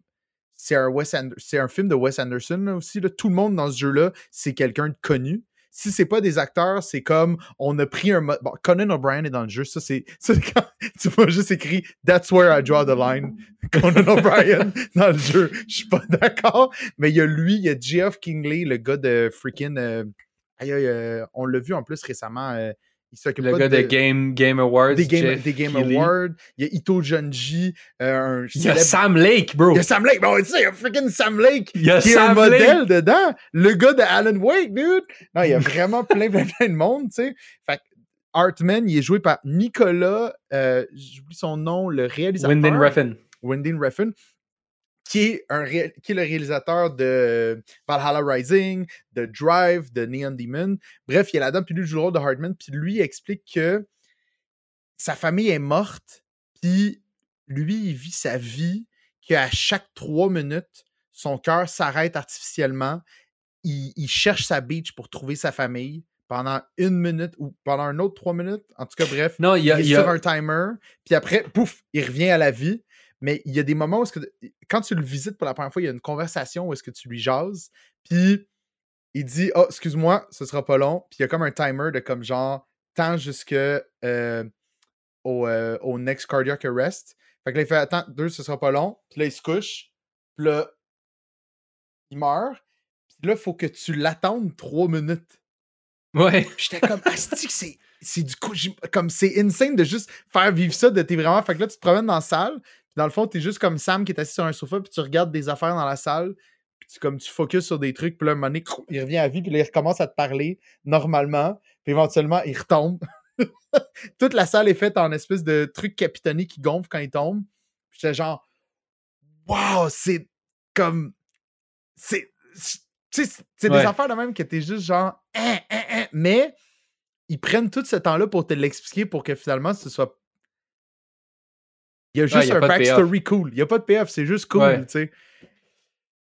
Mais comme tu dis, il y a, y a des gros acteurs là-dedans, il y a euh, plein de cameos, puis on peut en parler un peu. euh, genre, moi, je suis vraiment pas d'accord avec cette tangente-là que les jeux vidéo prennent de comme mettre les, les likeness des vraies personnes dans les jeux. Là. Ouais. First, les caméos de Conan O'Brien, puis Jeff Keighley, puis tout ça, ça c'est juste ridicule. c'est une vraie joke. Ouais. Comme ça, en tout cas, ça, je vais même pas embarquer là C'est vraiment là-dedans. très drôle, Jeff Keighley, parce qu'il a fait une entrevue avec toute la gang de Death Stranding, puis à chaque fois que le monde parle du jeu, il dit Ouais, moi aussi j'étais dedans. Comme il il arrête pas de plugger qu'il est dans le jeu.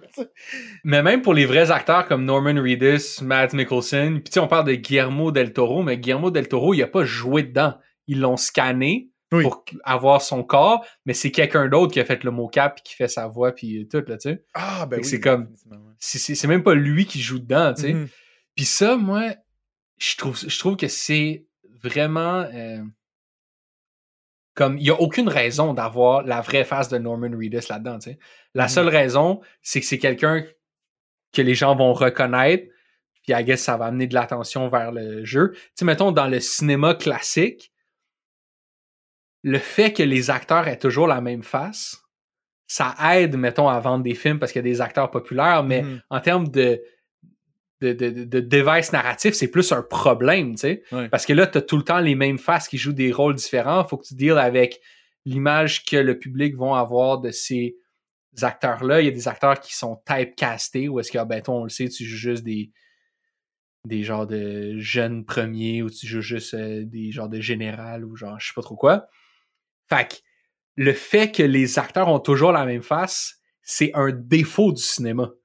Puis là, dans les jeux vidéo, ils ont aucune raison de faire ça, ils ont aucun besoin de faire ça. Puis ils le font juste parce que ça va mettre du monde connu. Puis je pense que ça vient aussi un peu d'un complexe qui est définitivement un complexe de Kojima qui a l'impression qu'il faut qu'il se prouve aux autres qu'il est, est, aussi bon que Scorsese ou je sais pas trop qui, tu sais. Puis genre, je trouve qu'il y a vraiment aucune... C'est vraiment une mauvaise tangente. Surtout que ces gens-là, on les connaît for real, for real, tu sais. Mhm.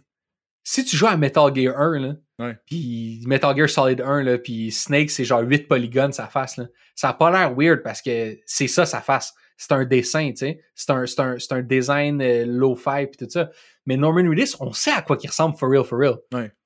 Fait que quand tu le vois, il est mieux d'être extrêmement fidèle à de quoi il a l'air dans la vraie vie, sinon tout de suite tu vas décrocher. Bon, dans Death Stranding, on est chanceux parce que les modèles 3D sont insane, puis la, qualité graphique, est- la Mm. fidélité est, est unparalleled. Mais il y a des jeux où est-ce que ils prennent des acteurs puis ils les font jouer quote unquote, notamment un qui vient de sortir avec Will Smith. Le jeu est pas sorti, mais la bande-annonce est Oh, sortie. ça n'a aucun sens. Puis genre Will Smith, il se ressemble fuck all. là. Ah ouais. Ça y ressemble fuck all.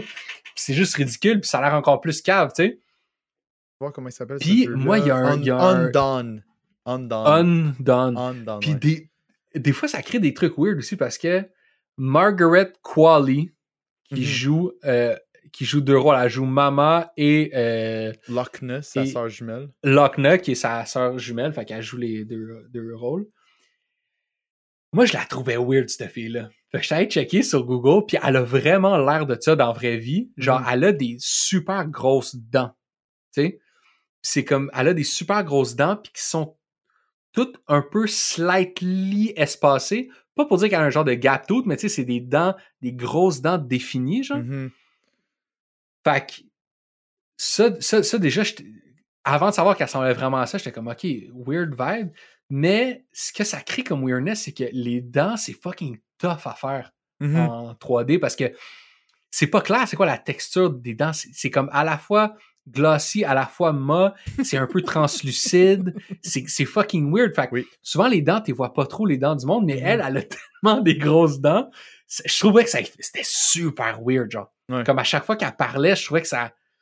Je sais pas, est-ce que, est-ce que je suis le seul à penser ça sur les Non, non, la de- dernière, de, la, dernière frontière, la dernière frontière de la modélisation 3D, je trouve que justement, c'est la bouche, tu sais. Fait qu'elles sont un de ses, un, un de ses, ses features proéminents, c'est ça, tu sais.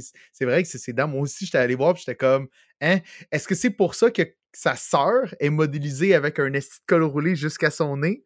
Je sais pas si c'est justement pour faire comme genre, comme, ah, c'est la même personne, mais on n'est pas certain, tu sais. Bref. Mais ouais, euh, je, comp- je com- je comprends ce que tu veux dire, mais tu vois, ça marchait dans Death Stranding. Fait que c'était correct. Tu sais, puis dans tous les cas, quand, euh, quand Hideo Kojima, tu sais, tu parlais qu'il voulait faire partie de la cour des grands, mais je pense que définitivement, pour lui, c'est une expérience aussi cinématographique que vidéoludique. Death Stranding, tu sais. Puis ces jeux aussi, en général, je veux dire, euh, freaking euh, le quatrième, le Guns of the Patriot, c'est pas lui qui a comme une heure et quart de credit end, scenes, que là, c'est, on est, si, si tes end credits durent une heure, c'est plus un jeu vidéo, c'est littéralement un film, tu sais. Puis je pense Oui, que- mais Norman Reedus aurait pu jouer un dos qui ressemble à, à n'importe quoi. mais en même temps, est-ce que tu vas réussir à avoir autant de, de, de détails dans les faciès puis les émotions ish, tu sais, parce que c'est pas l'affaire qui a le plus nécessairement dans le jeu, tu sais. Je comprends ce que Je tu veux pas. dire, je comprends définitivement, tu sais, mais comme quand c'est fait juste pour vendre un jeu comme Undone, l'utilisation de Limit est, est comme elle sert à rien. On n'a pas besoin d'un bon acteur dans Undone qui a l'air d'être un énième jeu vidéo, tu sais, qui est même basé, comme même le, le nom du jeu, c'est un mauvais jeu de mots avec Undead puis Undone, là, tu sais. Genre, Ouais, ouais. on s'en fout, tu sais. Euh, on on s'en fout qu'il y ait euh, freaking euh, Ken Reeves dans Cyberpunk, tu sais, parce que c'est pas ça, Ça, le ça, moi, c'est vraiment ça qui m'a fait tilter. Là. Ça, je comprends définitivement. Ça, j'étais comme ça, c'est juste parce que Kenny Reeves, c'est le meme. Là. Ben, Là, vous, vous les mettre dedans. Puis c'est même pas parce que j'ai Kenny Reeves, là. Patnais, entre moi pis toi, là. c'est pas un grand acteur, ok, là. Il est très mid, là, en tant qu'acteur. Fait qu'ils l'ont pas pris parce que, oh my god, il va amener une profondeur à ce Mhm. caractère-là. Non, ils l'ont juste pris parce que sa face, tout le monde le trouve cool, tu sais. Mhm. Fait que ça, ça, ça m'a gossé. Mais Death Stranding, je pense que tout le monde est casté parce que Hideo Kojima, il est juste des fans de tous ces gens-là. C'est un fanboy. C'est juste pour sure. ça que Ah ces non, gens-là oui, c'est sûr. C'est juste pour ça que ces gens-là sont dedans. Norman Reedus, il a dû triper dessus quand il l'a vu dans freaking euh, Walking Dead. Puis il a dit Je veux même pas que tu joues comme. Je veux même pas que tu joues Sam, tu vas jouer Norman Reedus. Puis il en parle, il dit Moi, ce que je lui ai dit, c'est genre, tu vas jouer toi-même. Puis effectivement, tu regardes Norman Reedus jouer dans, dans Death Stranding, puis c'est à peu près le même ton qu'il y avait dans Walking Dead. Il joue comme. Il est casté comme cette espèce de gars-là, un peu dark, pas trop proche de ses émotions, euh, un peu comme bad boy silencieux, tu sais. C'est- très drôle parce que dans le jeu, ils font beaucoup, ils font des références à Norman Reedus dans le jeu. Genre comme quand tu vas prendre. Ça, c'est vraiment bizarre aussi dans le jeu, comme. On parlait dans, euh, dans Alan Wake qu'il y avait des Energizers, mais dans, euh, dans, le jeu, il y a des Monster Energy Drink qui sont comme le plus gros. La plus grosse incursion de, publicité que j'ai vue dans un jeu vidéo de ma vie. Tu sais, comme c'est constamment omniprésent. Mais il y a aussi des pubs pour un show de moto qui s'appelle Ride with Norman Reedus sur la porte de ta douche dans le private locker quand tu prends ta douche. Puis là, éventuellement, tu vas débloquer un, une moto qui s'appelle moto type Ride. Et quand tu, la- quand tu l'utilises, il va dire comme genre Wow, this would be so cool on Ride with Norman Reedus. J'étais comme Fucking C'est weird. C'est quoi cette espèce de moment méta-là, tu sais? Genre, dans Stanley Parable, t'étais comme Je vais éteindre le jeu, c'est un jeu spécial. Ça, c'est un jeu spécial à Death Stranding où est-ce qu'il est juste constamment en train de faire des références au fait que t'es en train de jouer à un jeu vidéo, puis il connecte avec toi aussi beaucoup. Norman Reedus. Puis je suis allé regarder son show, évidemment, parce que je fais tout le temps ça quand, il y a de quoi de mentionner. Ride with Norman Reedus. J'ai regardé l'épisode 1 avec Peter Fonda. C'est vraiment juste comme. On dirait juste Sam qui se promène en moto à travers les Florida Keys avec son idole. Puis il est fucking fanboy. Puis il y a à peu près autant de lignes de dialogue qu'il y a dans Death Stranding qui, sont, qui se résument principalement à des genre grognements puis des, des genre des très petites questions, tu sais. Ah, c'est vraiment drôle. Le show est vraiment. C'est pas très bon. Le- La seule highlight du premier épisode, c'est qu'à un moment donné, Peter Fonda, puis lui, il se regarde il dit Je peux essayer ta moto? Ouais. Puis là, il dit Fait qu'on a changé de moto à une lumière rouge, mais c'est une lumière verte. Tout le monde les klaxonne. Ils ont pas coupé, ils ont ils pas coupé les klaxons. Juste des gens qui sont comme Mais, mais, mais, mais. Puis ils sont comme Ah ouais, ah ouais. Vraiment. Puis tous les chars qui essayent juste de les éviter, ils sont comme Qu'est-ce qu'ils calissent, dude? c'est Wow. ça que j'ai trouvé malade. Mais oui, comme. C'est. Tu sais, c- ces gens-là sont là-dedans parce qu'ils capotent sur- sur lui, tu sais, comme Geoff. euh, euh, il me semble qu'il y en a une, genre, la, la fille qui fait la blonde du junk dealer. C'est même pas une actrice, c'est juste comme une modèle japonaise. Puis comme les gens en ligne sont comme, je pense que. Comme, tu sais, il y a plein de photos de avec elle, tu sais, puis il a l'air freaking gêné. Fait que je suis sûr qu'il a juste comme casté parce qu'il était comme, ah, je la trouve cute. Ouais. mettre dans mon, dans mon jeu. Tu sais, j'ai- comme mis dans, dans les notes tous les caméos pis ce qu'ils font. Là. Ouais. Il y a Jordan Voight Robert, director known for Ko- Kong Skull Island. Il a dit, bro, tu sais être dans le jeu? il joue le film director en plus. Ouais. T'es comme, ok. Ed-. Edward Wright, c'est hot. Ouais. filmmaker known for Shaun of the Dead and other films. ouais. Hot Fuzz. euh, c'est lui qui a fait la trilogie là, avec euh, l'autre aussi, le End, euh, End of, the World. Euh, Ito Junji, je suis vraiment content de le voir dedans. Là, ça, c'est vraiment hot. Mais encore une fois, Ito Junji était censé aussi travailler sur Silent Hills. Mais c'est c'est vraiment drôle. Ça veut dire qu'il a juste dit aux gens comme. Tu peux le voir, le bout où est-ce que Conan O'Brien se fait faire son likeness. Puis je sais pas si ça avait été aussi comme. Ça a sûrement été scripté, mais comme Conan visite les, studios de Hideo Kojima, c'est cringe. C'est cringe, cette vidéo-là. Là, ça n'a aucun bon sens. Conan, il fait juste des jokes qui landent absolument pas sur personne là-bas. Là, ils sont juste comme What the hell, tu sais. Puis là, ils font Je peux-tu être dans le jeu? Puis ils disent Ouais, pas de problème, tu sais. Fait que j'imagine que ça avait déjà été c'était l'avance, mais ça veut dire que tous ces gens-là, il leur a juste dit comme Hey, viens, viens dans mon jeu, man, ça va être cool, tu vas voir comme tu vas être, tu vas être dans mon jeu, tu sais. C'est juste, je sais pas exactement c'est quoi le. Ça, j'ai pas trouvé d'informations sur pourquoi est-ce que exactement tout le monde devait être connu. C'était-tu comme.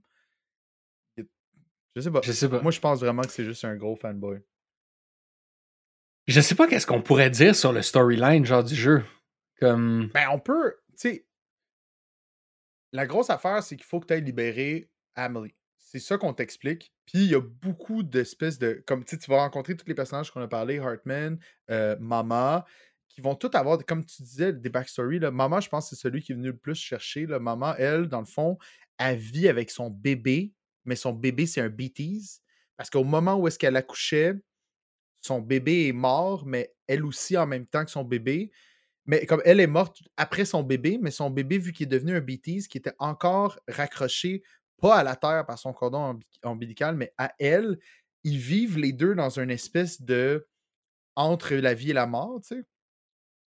Et éventuellement, comme pour euh, pour que comme pour amener maman à sa sœur, pour convaincre d'amener maman à sa sœur qui sont responsables de décrire le software du Carol Network.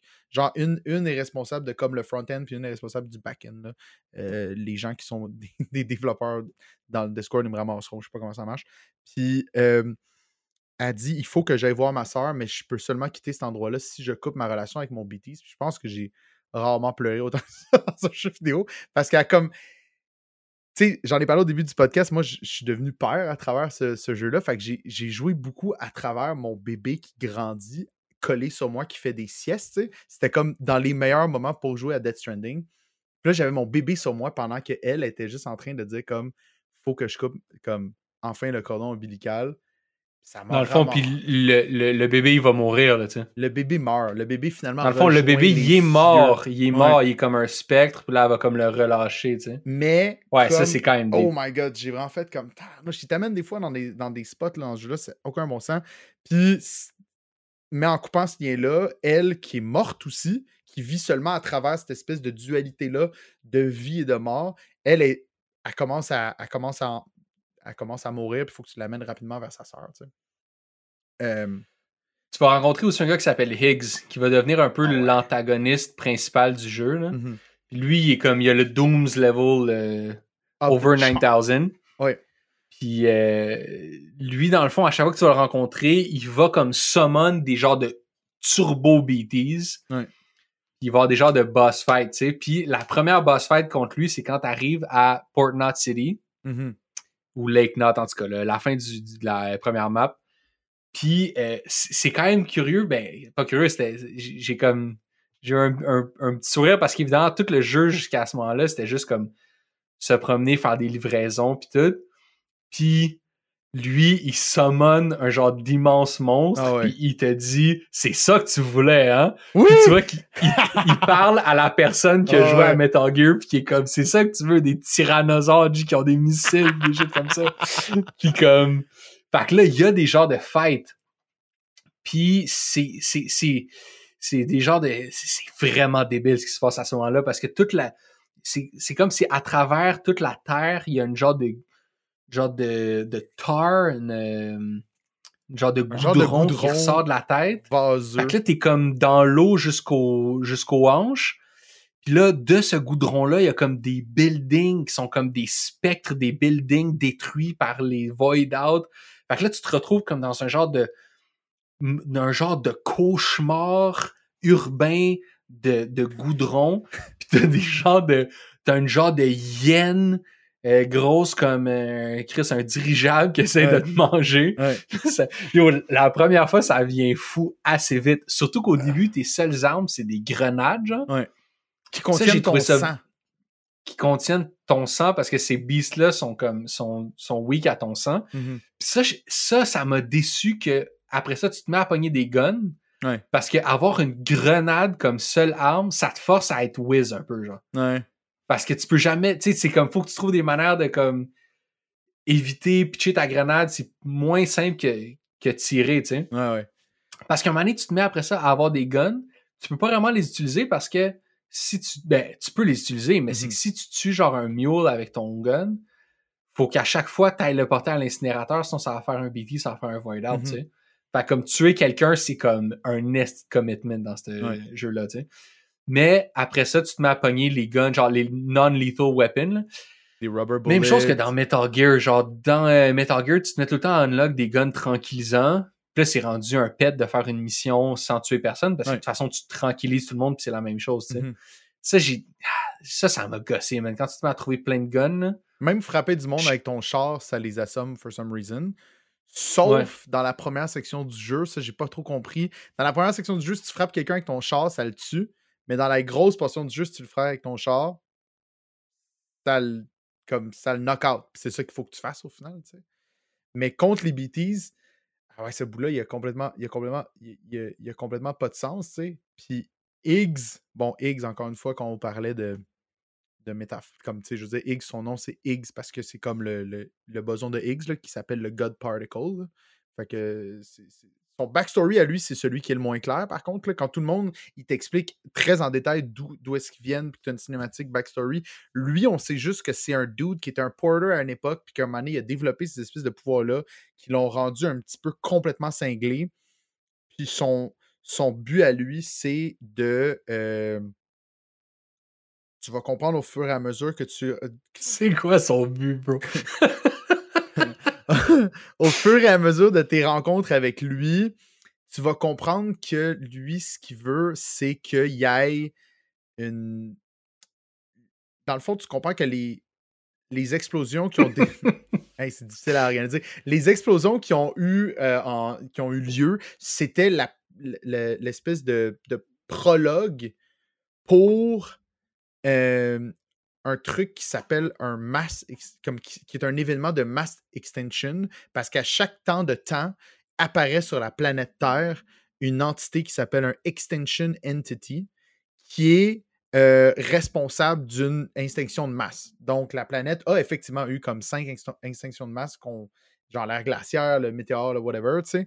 Euh, Puis là, il y en aurait une, mais tout, tout ceux-là auraient été, euh, auraient été Triggered, par des par genres de. cette extension un Death. Stranding. Exact. Qui à une époque était un mammouth, qui à une époque était un homme de Cro-Magnon. Et là, ce que tu apprends dans le fond, c'est que Amelie, c'est cette sixième Extinction Entity- Entity-là. Puis c'est pour ça que Higgs l'a kidnappé pour euh, trigger cette méga, méga grosse. Parce qu'on est rendu à la sixième, fait que techniquement, comme la vie serait wipe out de la Terre au complet. tu sais. Mais comme pourquoi Anyways, non, mais je veux même pas commencer à rentrer là-dedans. Non, définitive- Mais, dé- euh, dé- définitivement. tu sais. Ça, ça c'est ça, c'est vraiment pas clair. Fait que tu vas rencontrer Higgs une couple de fois. À chaque fois que ça va donner lieu à un genre de boss fight, tu vas apprendre à le connaître, apprendre sa relation avec Fragile aussi, qui est une autre porter qui t'aide dans un paquet de trucs. Puis ça va t'amener finalement à la fin dans la dernière map qui est genre à LA, euh, où est-ce que tu vas te battre contre euh, le genre de dernier monstre qui va summon. Mhm. C'est comme un monstre. Ça a l'air d'un genre de, de géant comme dans euh, l'émission, le, le genre de animé avec les géants. Là. Ah, Attack on Titan. C'est ça. Puis il est huge. Ouais. Puis il, a, il, a te- il est comme, il est comme semi-inoffensif. Genre, il, Ouais. il a jamais réussi à me tuer, mais il a tellement de vie, genre. C'est juste Pour long. tellement que tu l'attaques, c'est tellement long. chiant. Puis la seule manière de comme le tuer vraiment, c'est d'y lancer des roquettes. Tu n'auras jamais assez de roquettes dans, Ouais. dans, sur, sur ton backpack pour le tuer. Fait qu'il apparaît comme il y a, il y a des specs qui viennent te donner des roquettes. Mhm. c'est comme Ouais. ça n'a plus aucun sens. Mais euh, tout ça pour finalement avoir un fight où est-ce que tu vas te battre contre lui euh, dans une genre de, de- sur, sur une beach là en tout cas. Puis moi où je voulais en venir avec ça, c'est que toi tu disais que ce dernier fight là contre lui c'était un clin d'œil à Street Fighter? Ouais. Ça c'est Kojima qui a dit ça?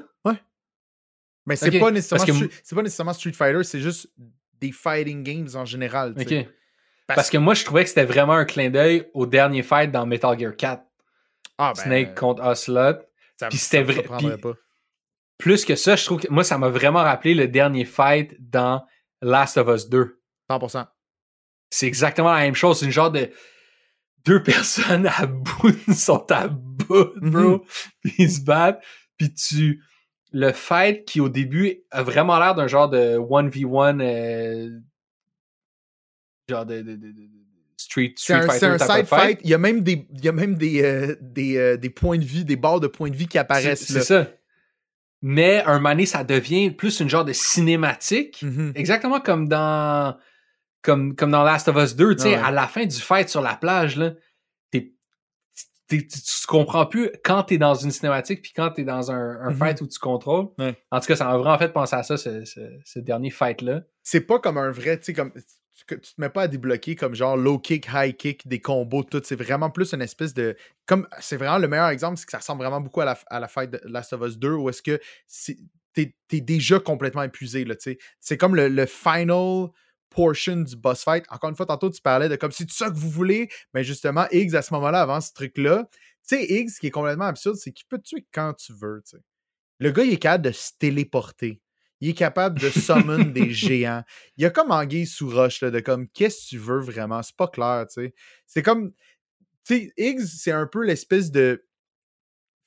C'est un peu comme la lune dans Majora's Mask, mais qui est tout le temps en train de faire comme, pas là.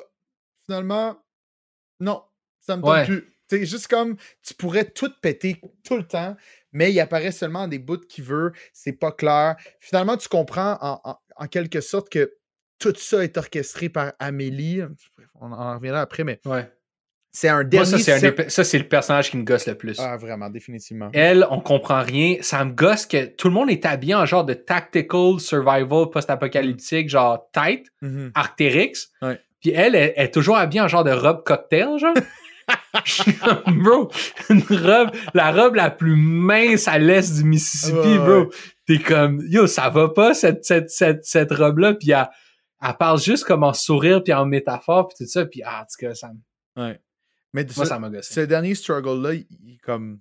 C'est quand même. C'est c'est quand même cool, mais c'est comme absurde. C'est tellement bizarre la, la, la lignée de Higgs. T'apprends aussi que Higgs, finalement, il y a un gars pendant le jeu qui te demande de livrer des estis de pizza. Fait comme genre. Pendant comme il y, a- un spot qu'il y a quelqu'un qui t'envoie des emails de temps en temps puis qui dit comme genre Hey salut, euh, j'ai entendu parler de toi, apparemment que tu es un solide porter, j'ai besoin d'une pizza à partir de telle place. Puis là, plus ça va, plus les pizzas qui te demandent de livrer, ils sont complexes à amener, dont une qui est faut que tu partes du bas complètement de la map et que tu l'amènes jusqu'à lui et il faut que tu amènes une bouteille de champagne avec ça. Sauf que cette bouteille de champagne-là, tu peux pas. Tu l'as-tu fait cette mission-là? Non. OK. Cette bouteille de. Non. Cette bouteille de champagne-là, tu peux pas la mettre dans aucun véhicule. Donc, tu dois courir toute cette livraison-là sans péter la bouteille de champagne, sans mettre la pizza à la verticale, parce que c'est une pizza. Il faut absolument que tu arranges tes. faut absolument que tu arranges tes objets pour qu'ils soient à l'horizontale. Puis là, éventuellement, tu vas débloquer le bunker de ce dude-là qui te demande de livrer des pizzas et tu réalises qu'en fait, c'est Higgs qui faisait faire ça pendant le jeu, tu sais. Ce qui vient encore plus Tekken, qu'est-ce que c'est l'esti deal de Higgs? Mais ça te débloque en même temps plein de pistes d'un journal qui est comme.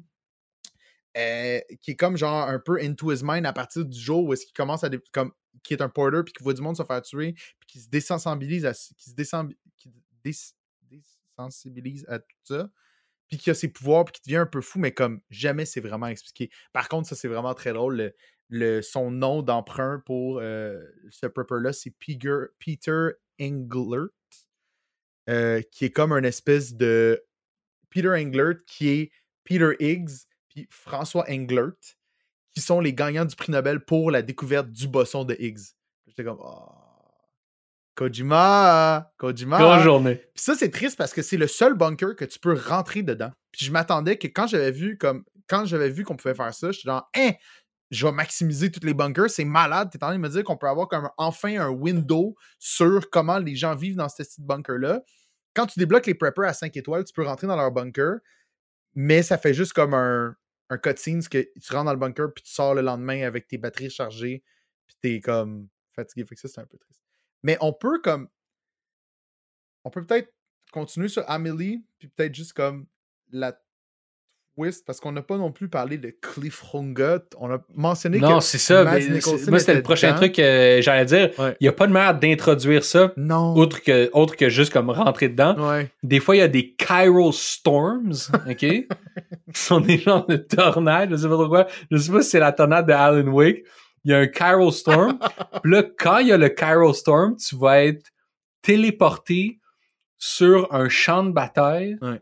de de guerre genre euh, notable où je- eux eux ils supposent que c'est parce que c'est des événements qui où il y a eu beaucoup de morts traumatiques ensemble Mhm. fait que ça crée des genres de chiral fucking vortex, je sais pas trop quoi.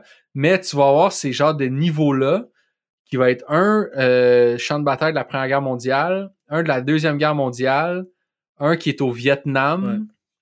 Puis y en a-tu un autre? Je pense que c'est pas mal ça. En tout cas, fait que là, t'arrives dans ces genres de champs de bataille-là, puis là, faut que tu te battes contre un genre de groupe commando qui sont menés par ce gars-là, Clifford Hunger. Que- Que lui, lui, tu découvres aussi sa vie à travers des flashbacks comme psychotiques que t'as quand... Anyways, tu- t'as comme des flashbacks un peu inexplicables où est-ce que tu découvres sa vie. Puis à chaque fois qu'il... euh, à chaque fois que tu as des confrontations avec ce gars-là, il, il, il appelle Bibi, Bibi. Puis là, dans le fond, tu- ce que tu comprends, c'est qu'il lui, il veut le bébé que toi, t'as sur ton Mhm. chest, que t'as pas, pas volé à quelqu'un d'autre, mais en tout cas, tu l'as comme. Tu l'as get un mané, là. Quelqu'un était en train de mourir, puis il a plus besoin du bébé. Ouais. Fait que là, tu comprends que lui, il essaie de venir chercher ce bébé-là. Puis le gros reveal à la fin du dernier fête avec lui, c'est qu'en fait, ce qu'il venait chercher, c'était pas ce bébé-là, c'était toi-même, Mhm. parce que toi, t'es son fils à lui et que t'étais un des premiers bébés, genre éprouvette, euh, still mother, euh, mère de coma, genre. Mhm. Ça, bro, c'est. Mais ça, c'était wild. Ça, tu l'as pas vu venir, là. Ben, moi, je le savais déjà. Ah, shit, ok. Genre, je- I guess, depuis, depuis que c'est sorti, j'étais un donné, j'étais tombé sur l'info que tout ça, je, je savais pas les détails, mais je savais que c'était ton père. Ok. Puis, euh, ce qui est très weird parce que, genre, dans les flashbacks qui se sont passés il y a 30 ans, puis dans les shots que tu le vois maintenant, il y a exactement la même face. Mhm. Fait que ça, c'est chaud, genre, il vieillit pas, ce gars-là. Ouais. Puis, euh, Mais c'est parce qu'il est mort. Ok, ça, c'est là où est-ce que ça devient un petit peu convoluted sur comme d'où les gens acquièrent leur pouvoir aussi. Ça, on comprend pas trop. On comprend comme. C'est sous-entendu que Amélie, un peu, est responsable de comme ces pouvoirs-là parce que éventuellement, tu vas avoir un vrai long flashback de tout ce qui s'est passé. Comme tu vas être comme présent en tant que Sam dans un flashback où est-ce que tu peux te promener. Parce que sinon, avant ça, tu voyais comme à travers l'espèce de fenêtre orange, comme si tu étais dans les yeux du bébé. Fait que tu avais vraiment l'impression que tu voyais ce que toi, ton bébé qui était accroché à ta ceinture voyait, mais en fait, c'est des souvenirs de toi dans cette capsule de bébé-là. Mais éventuellement, tu deviens Sam qui se promène puis qui voit son père se révolter. Tu vois Die Hardman aussi, euh, pourquoi il commence à mettre un masque à, cause qu'il trahit justement la confiance de Cliffhangers. Et après une poursuite où est-ce qu'il essaye de s'échapper avec toi en tant que Bibi, il se fait gonner, puis en mourant, apparemment que comme genre, dans le fond, toute cette espèce de d'esprit de vengeance-là l'amène dans un état de BT euh, qui existe dans cette Carol Storm-là. Toi, tu te fais tirer. Fait que t'es comme, t'es- tu, tu- tu te fais comme. Tu te retrouves à terre en tant que bébé. en là, tant que bébé, là, toi, comme tu n'existes pas, tu un hologramme, mais en tant que bébé, puis euh, Amélie te ramasse, puis c'est à ce moment-là qu'elle te donnerait un petit peu tes pouvoirs de repatriate, parce qu'apparemment qu'elle n'est pas juste l'extension entity, elle est aussi une distributeur de mutant sérum, genre. Je sais pas trop comment. C'est elle aussi qui aurait donné ses pouvoirs à Higgs. Ça, c'est là comme la, fin, il y a plein d'affaires qui déboulent, puis que ça devient, on dirait juste que comme il pitch plein d'affaires dans un gigantesque plot holes, puis il wrap it up, puis il call it a day, tu sais. Mais man, la scène où Cliff, il, il meurt, là, pis ils Ouais. sont dans l'espèce de base, là. Ouais. Bro, ça, moi, c'était hard, là. Ça, ça fait mal. Ça aussi, c'est Ça, là, ça, ça que- fait mal, man. Genre, il protège son bébé, pis Mhm. tout ça. Puis les autres sont méchants. Moi j'aime pas ça, le monde mesquin, man. Puis, euh, non, non, non, j'ai jamais un ça, cette bébé. scène-là. Il gagne un bébé! J'étais vraiment comme... fait que là, elle- tient l'espèce de petit, de petit Ouais. fœtus troué, puis t'es juste genre... What the fuck, dude? Oh my god! OK? Puis ta dernière mission du jeu, c'est d'aller toi-même incinérer ton bibi, genre, Ouais.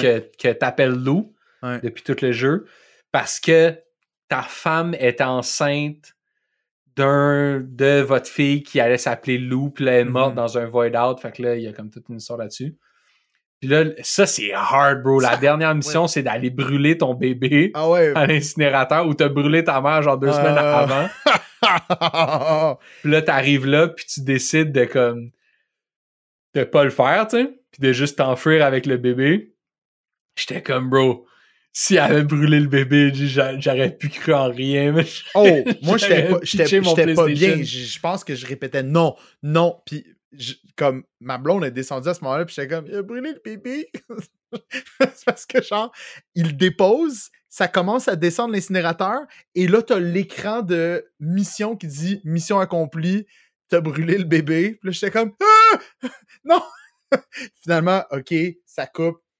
Il ramasse le bébé, commence à y faire des petites pressions de bébé. Il est super bon en plus. Euh, moi, je- on a regardé beaucoup de formations pour pas que les bébés s'étouffent. Fait que j'étais comme, he knows his shit. Puis là, il pompe le bébé. Et finalement, Lou, elle ouvre les yeux. Et là, il se retrouve. Puis tabarnouche, c'était vraiment un des plus beaux sentiments de. J'étais relief. J'étais relief comme jamais. J'ai vraiment fait un genre de. Oh, thank God. Ah ouais, vraiment, man, vraiment, c'était rough, man. La fin du jeu, là, ouais. c'est très rough. aucun bon sens. Très rough en plus, surtout qu'après que tu viennes de passer à peu près les crédits les plus douloureux de l'histoire des crédits de tous les jeux vidéo au monde. Parce que quand, quand tu réussis à comme. Tu réussis en quelque sorte à empêcher Amélie de déclencher la sixième grosse extinction en lui faisant un câlin, là. Comme ça, c'est le bout où est-ce que genre tu la retrouves. Il y a comme des séquences que vous avez peut-être déjà vues qui sont complètement absurdes. Tu la retrouves, vous êtes en train de courir main dans la main sur une beach, ça redevient dark. Il y a comme toute l'affaire avec Cliff. Puis là, à un moment donné, comme tu réussis justement à la. Parce que le Extension Entity, sa fonction, c'est simplement de déclencher euh, cette mass extinction-là. Puis elle peut seulement le ralentir, mais elle peut pas l'empêcher. Fait que tout ce que tu réussis à faire, dans le fond, dans le jeu, ce que tu comprends, c'est que tu l'as juste reporté. C'est ça que tu réussis à faire, mais tu te retrouves pogné pour toujours, techniquement, sur cette beach-là qui est rendue maintenant vide. Où est-ce qu'Amélie, elle t'explique comme. Elle va juste t'expliquer comme. Toi, qu'est-ce qui s'est passé, pourquoi elle a fait les affaires qu'elle a faites, mais t'es genre tout en espèce de gris, puis tu te promènes dans toutes les directions, puis éventuellement tu tombes de fatigue, puis tu reviens au centre de cette beach-là. Ça dure longtemps, là. C'est quoi, genre 20-25 minutes? Ouais, ça, c'est j'étais c'est, ça, euh, j'étais vraiment. pas content. J'étais genre, non, ça, c'est- ça, c'est pas correct de faire ça aux gens. Comme, shoot-moi un cinématique, mais force-moi pas en plus à devoir gamer pour faire avancer les ciné- comme les crédits, genre. Tabarnouche, dude, Mhm. c'est comme, ça, c'est harsh, là. Puis là, ça te, fait, ça te fait roll tous les crédits pour éventuellement te les remettre quand tu finis pour de vrai le jeu après toute la période avec le Bibi où est-ce que tu finis par le sauver finalement. J'étais comme, ça, c'est too much, là. Mais encore une fois, très Koji- Kojima-esque, tu sais. Puis éventuellement, quand tu finis le jeu, il y a comme un espèce d'épilogue où est-ce que tu peux continuer à faire des missions, euh, mais où est-ce que ça se passe avant la fin du jeu, où est-ce que dans le fond, tu sais, euh, ils, font ils font comme une espèce de cérémonie pour toi, puis une cérémonie aussi pour, euh, pour dire qu'Amélie, ben, euh, Amélie est morte. Mais euh, sinon, vite, vite, là, euh, des, des, des, des genres de bullet points auxquels j'avais pensé. Ce qui est fucking wild aussi, c'est que le bébé, il pleure, genre. Ouais. Il, il y, a, il y a comme une jauge de, de stress.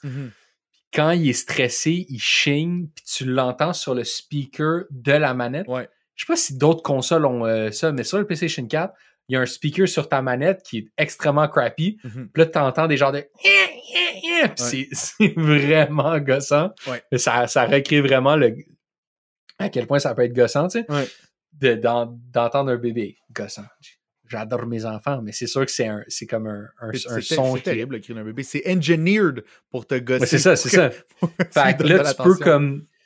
Tu peux comme dépluguer le bébé de son genre de, de sa genre de, ch- de son genre de chest pack, Mhm. puis comme le bercer, tu sais, tu le. En utilisant le, le- la manette, tu sais, les sensors Ouais. dans la manette. Fait Ouais, que tu le comme tu comme bouges la physiquement. manette comme. Tu bouges la manette comme si tu bougeais un bébé. Ouais.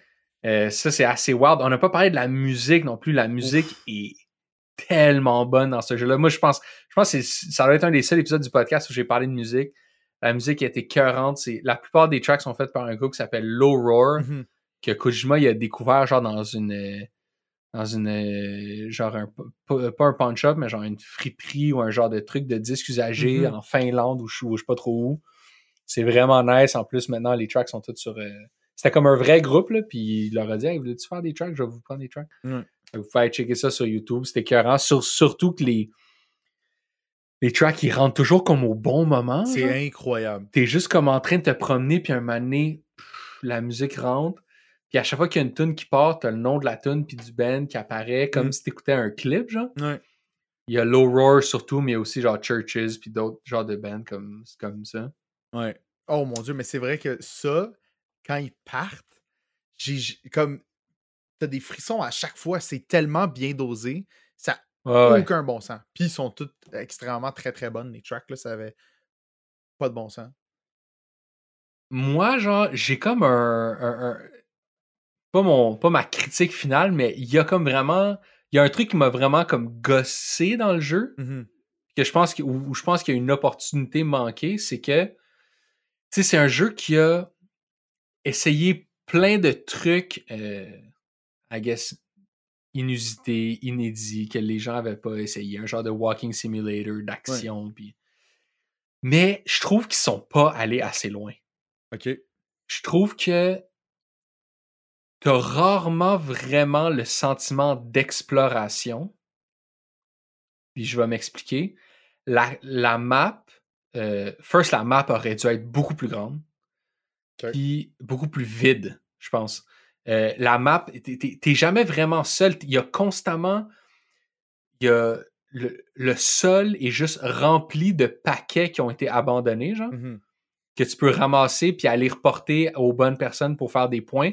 Fait qu'il y a tout le temps du stock. Mhm. Il y a tout le temps des shit qui traînent à terre, des structures, des, des mules. T'es jamais vraiment longtemps tout seul à te demander ce que tu fais là. Moi, je trouvais.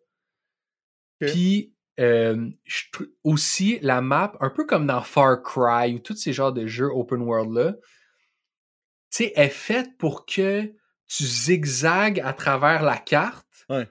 en passant jamais vraiment par les mêmes bouts. Fait que c'est comme, elle est pas si grosse que ça, mais ils vont camoufler des trucs derrière une montagne ou, tu sais, ils, ils, ils, ils vont te faire passer par le centre tout plein de fois pour aller un peu à plein de places, tu sais.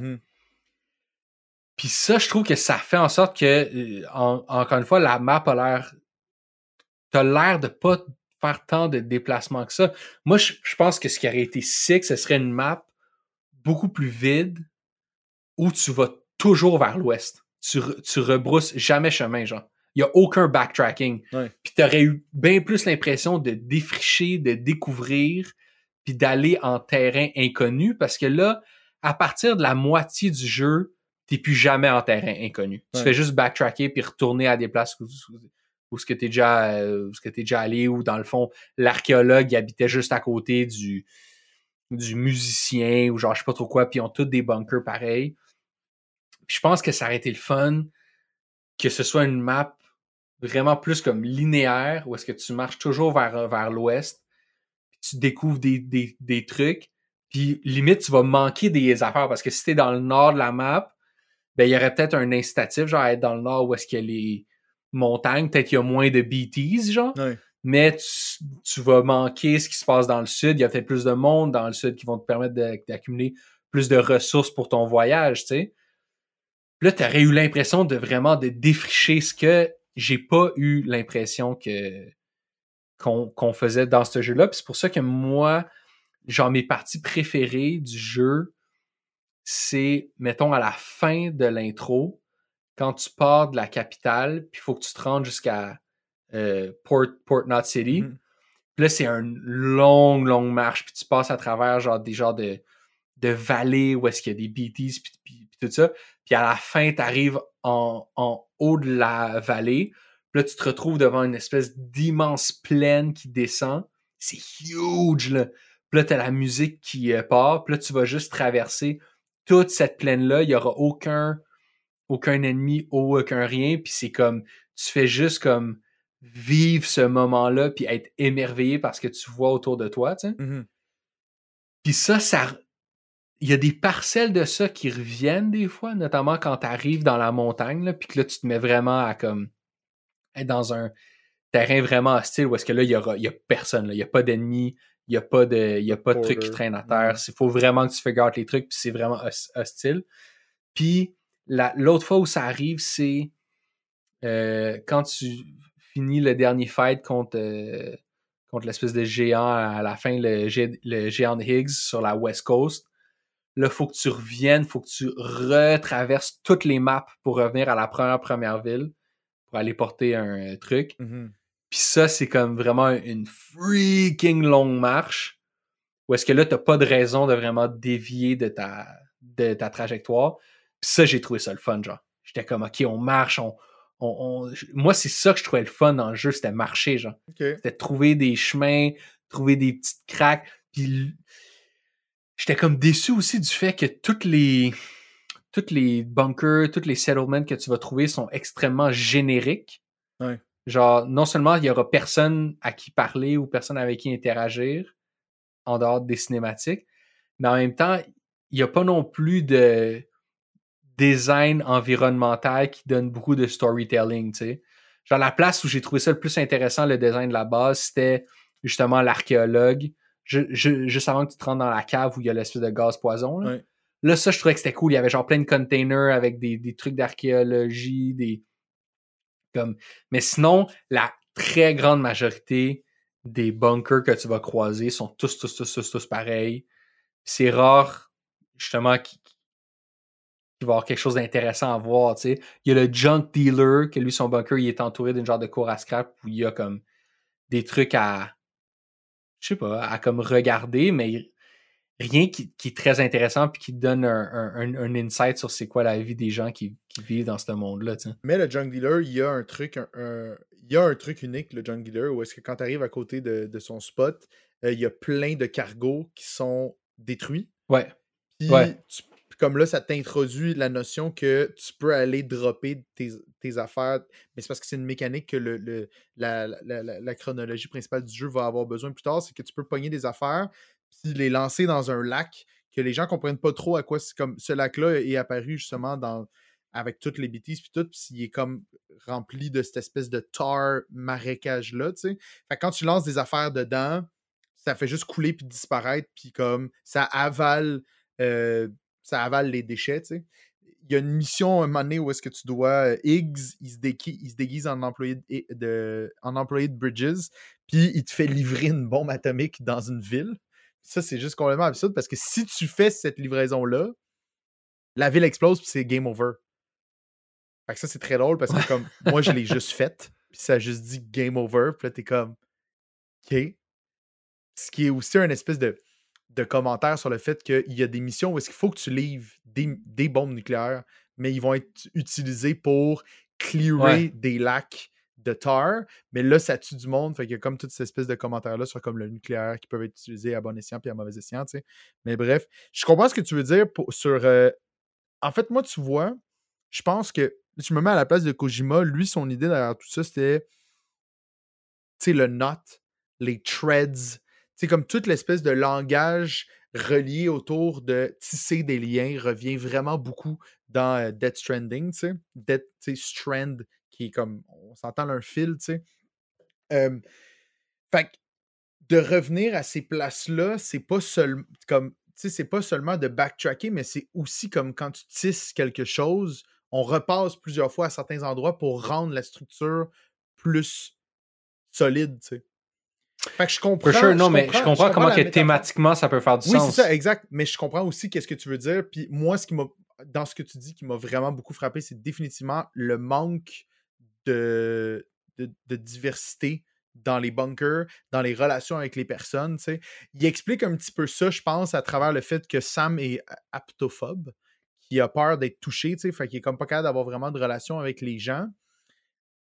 Still, c'est comme, tu pourrais comme tu sais, des fois, ils pourraient être sortis, puis tu leur fais des petites tapes, ça aurait déjà rendu comme la chose un peu plus comme. Tu ou tu pourrais leur répondre. Ouais, aussi. quand eux, ils te parlent eux, eux, eux, ils te parlent dans leur genre d'hologramme, mmh tu pourrais répondre à ce qu'ils disent. Non, Ouais. ils viennent, ils, ils font hologram boy, Ouais. ils font un genre de monologue sur comment ils sont contents que tu leur as ramené leur cassette de Ah ouais. Tortue Ninja 3 euh, Samouraï.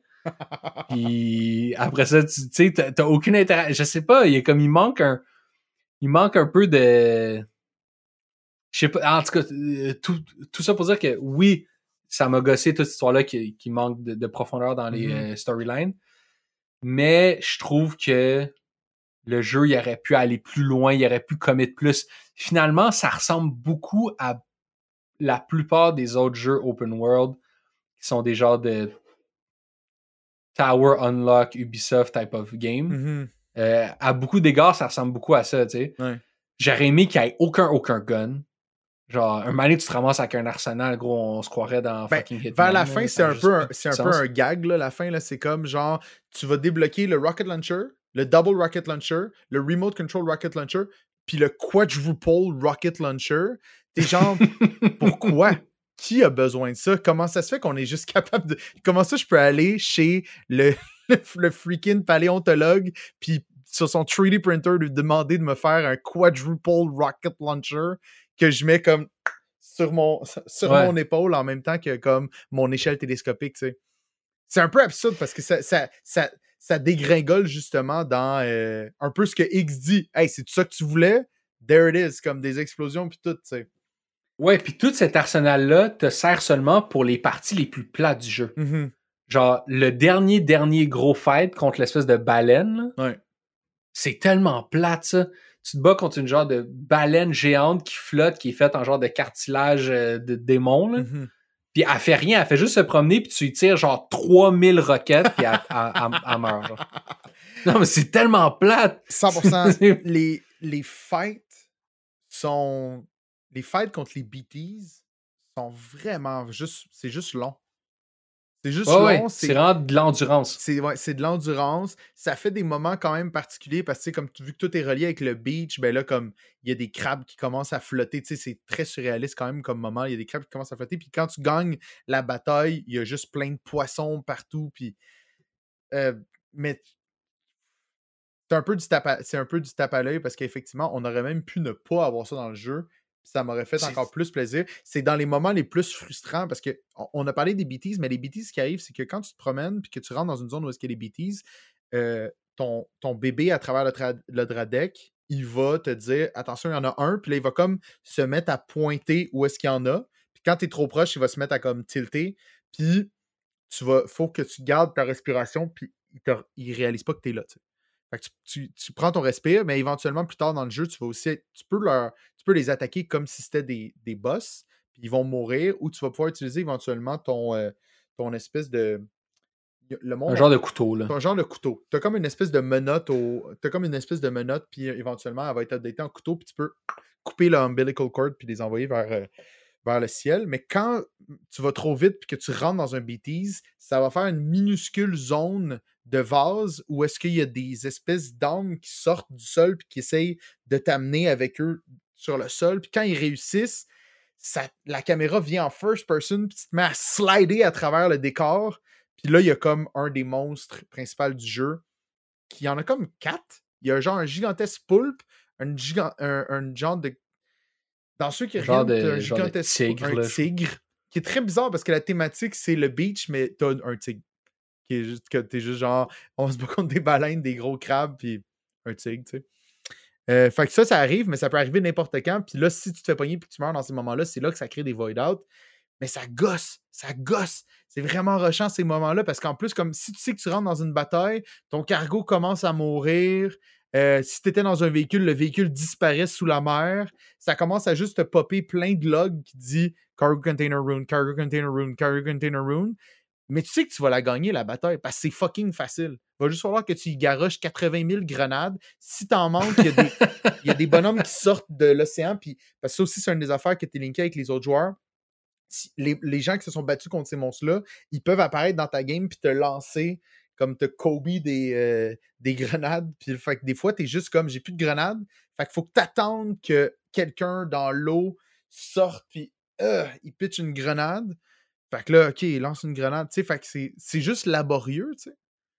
Fait que ça, c'est Ouais. Mais c'est un, mais c'est un jeu laborieux. C'est un jeu laborieux. c'est un jeu laborieux. oui, oui, c'est ça. c'est un jeu ça. très laborieux, effectivement, tu sais. Euh, Sinon, est-ce que tu as un autre. euh, moi, j'ai beaucoup de bullet points. Moi, j'ai moi, j'ai beaucoup d'affaires à dire, mais en- on en a. En fait, non. Je pense qu'on est passé à travers pas on est passé à travers beaucoup d'affaires, tu sais, comme j'ai des j'ai des, des affaires très précises que je veux mentionner euh, parce que comme je trouve ça vraiment très drôle. Euh, tu sais, on parle de X qui casse le quatrième mur, il va souvent faire des références au fait que tu es dans un jeu vidéo, tu sais. Il y a un bout où est-ce que comme justement ça devient extrêmement laborieux, puis il va faire le commentaire, il, comme, il sait que ça devient laborieux, puis il va dire I guess it's the time you would want a game over, right? Puis là, finalement, non, il en reste encore plein d'affaires à faire, tu sais. Euh, mais quand tu es dans ce qu'il appelle le private, lock- euh, le private room, où est-ce que dans chacune des villes, tu peux aller, puis c'est comme une espèce de, de zone où est-ce que Sam est assis, puis il regarde vers la caméra, mais il interagit avec la caméra? Ça, c'est vraiment bizarre, ces moments-là.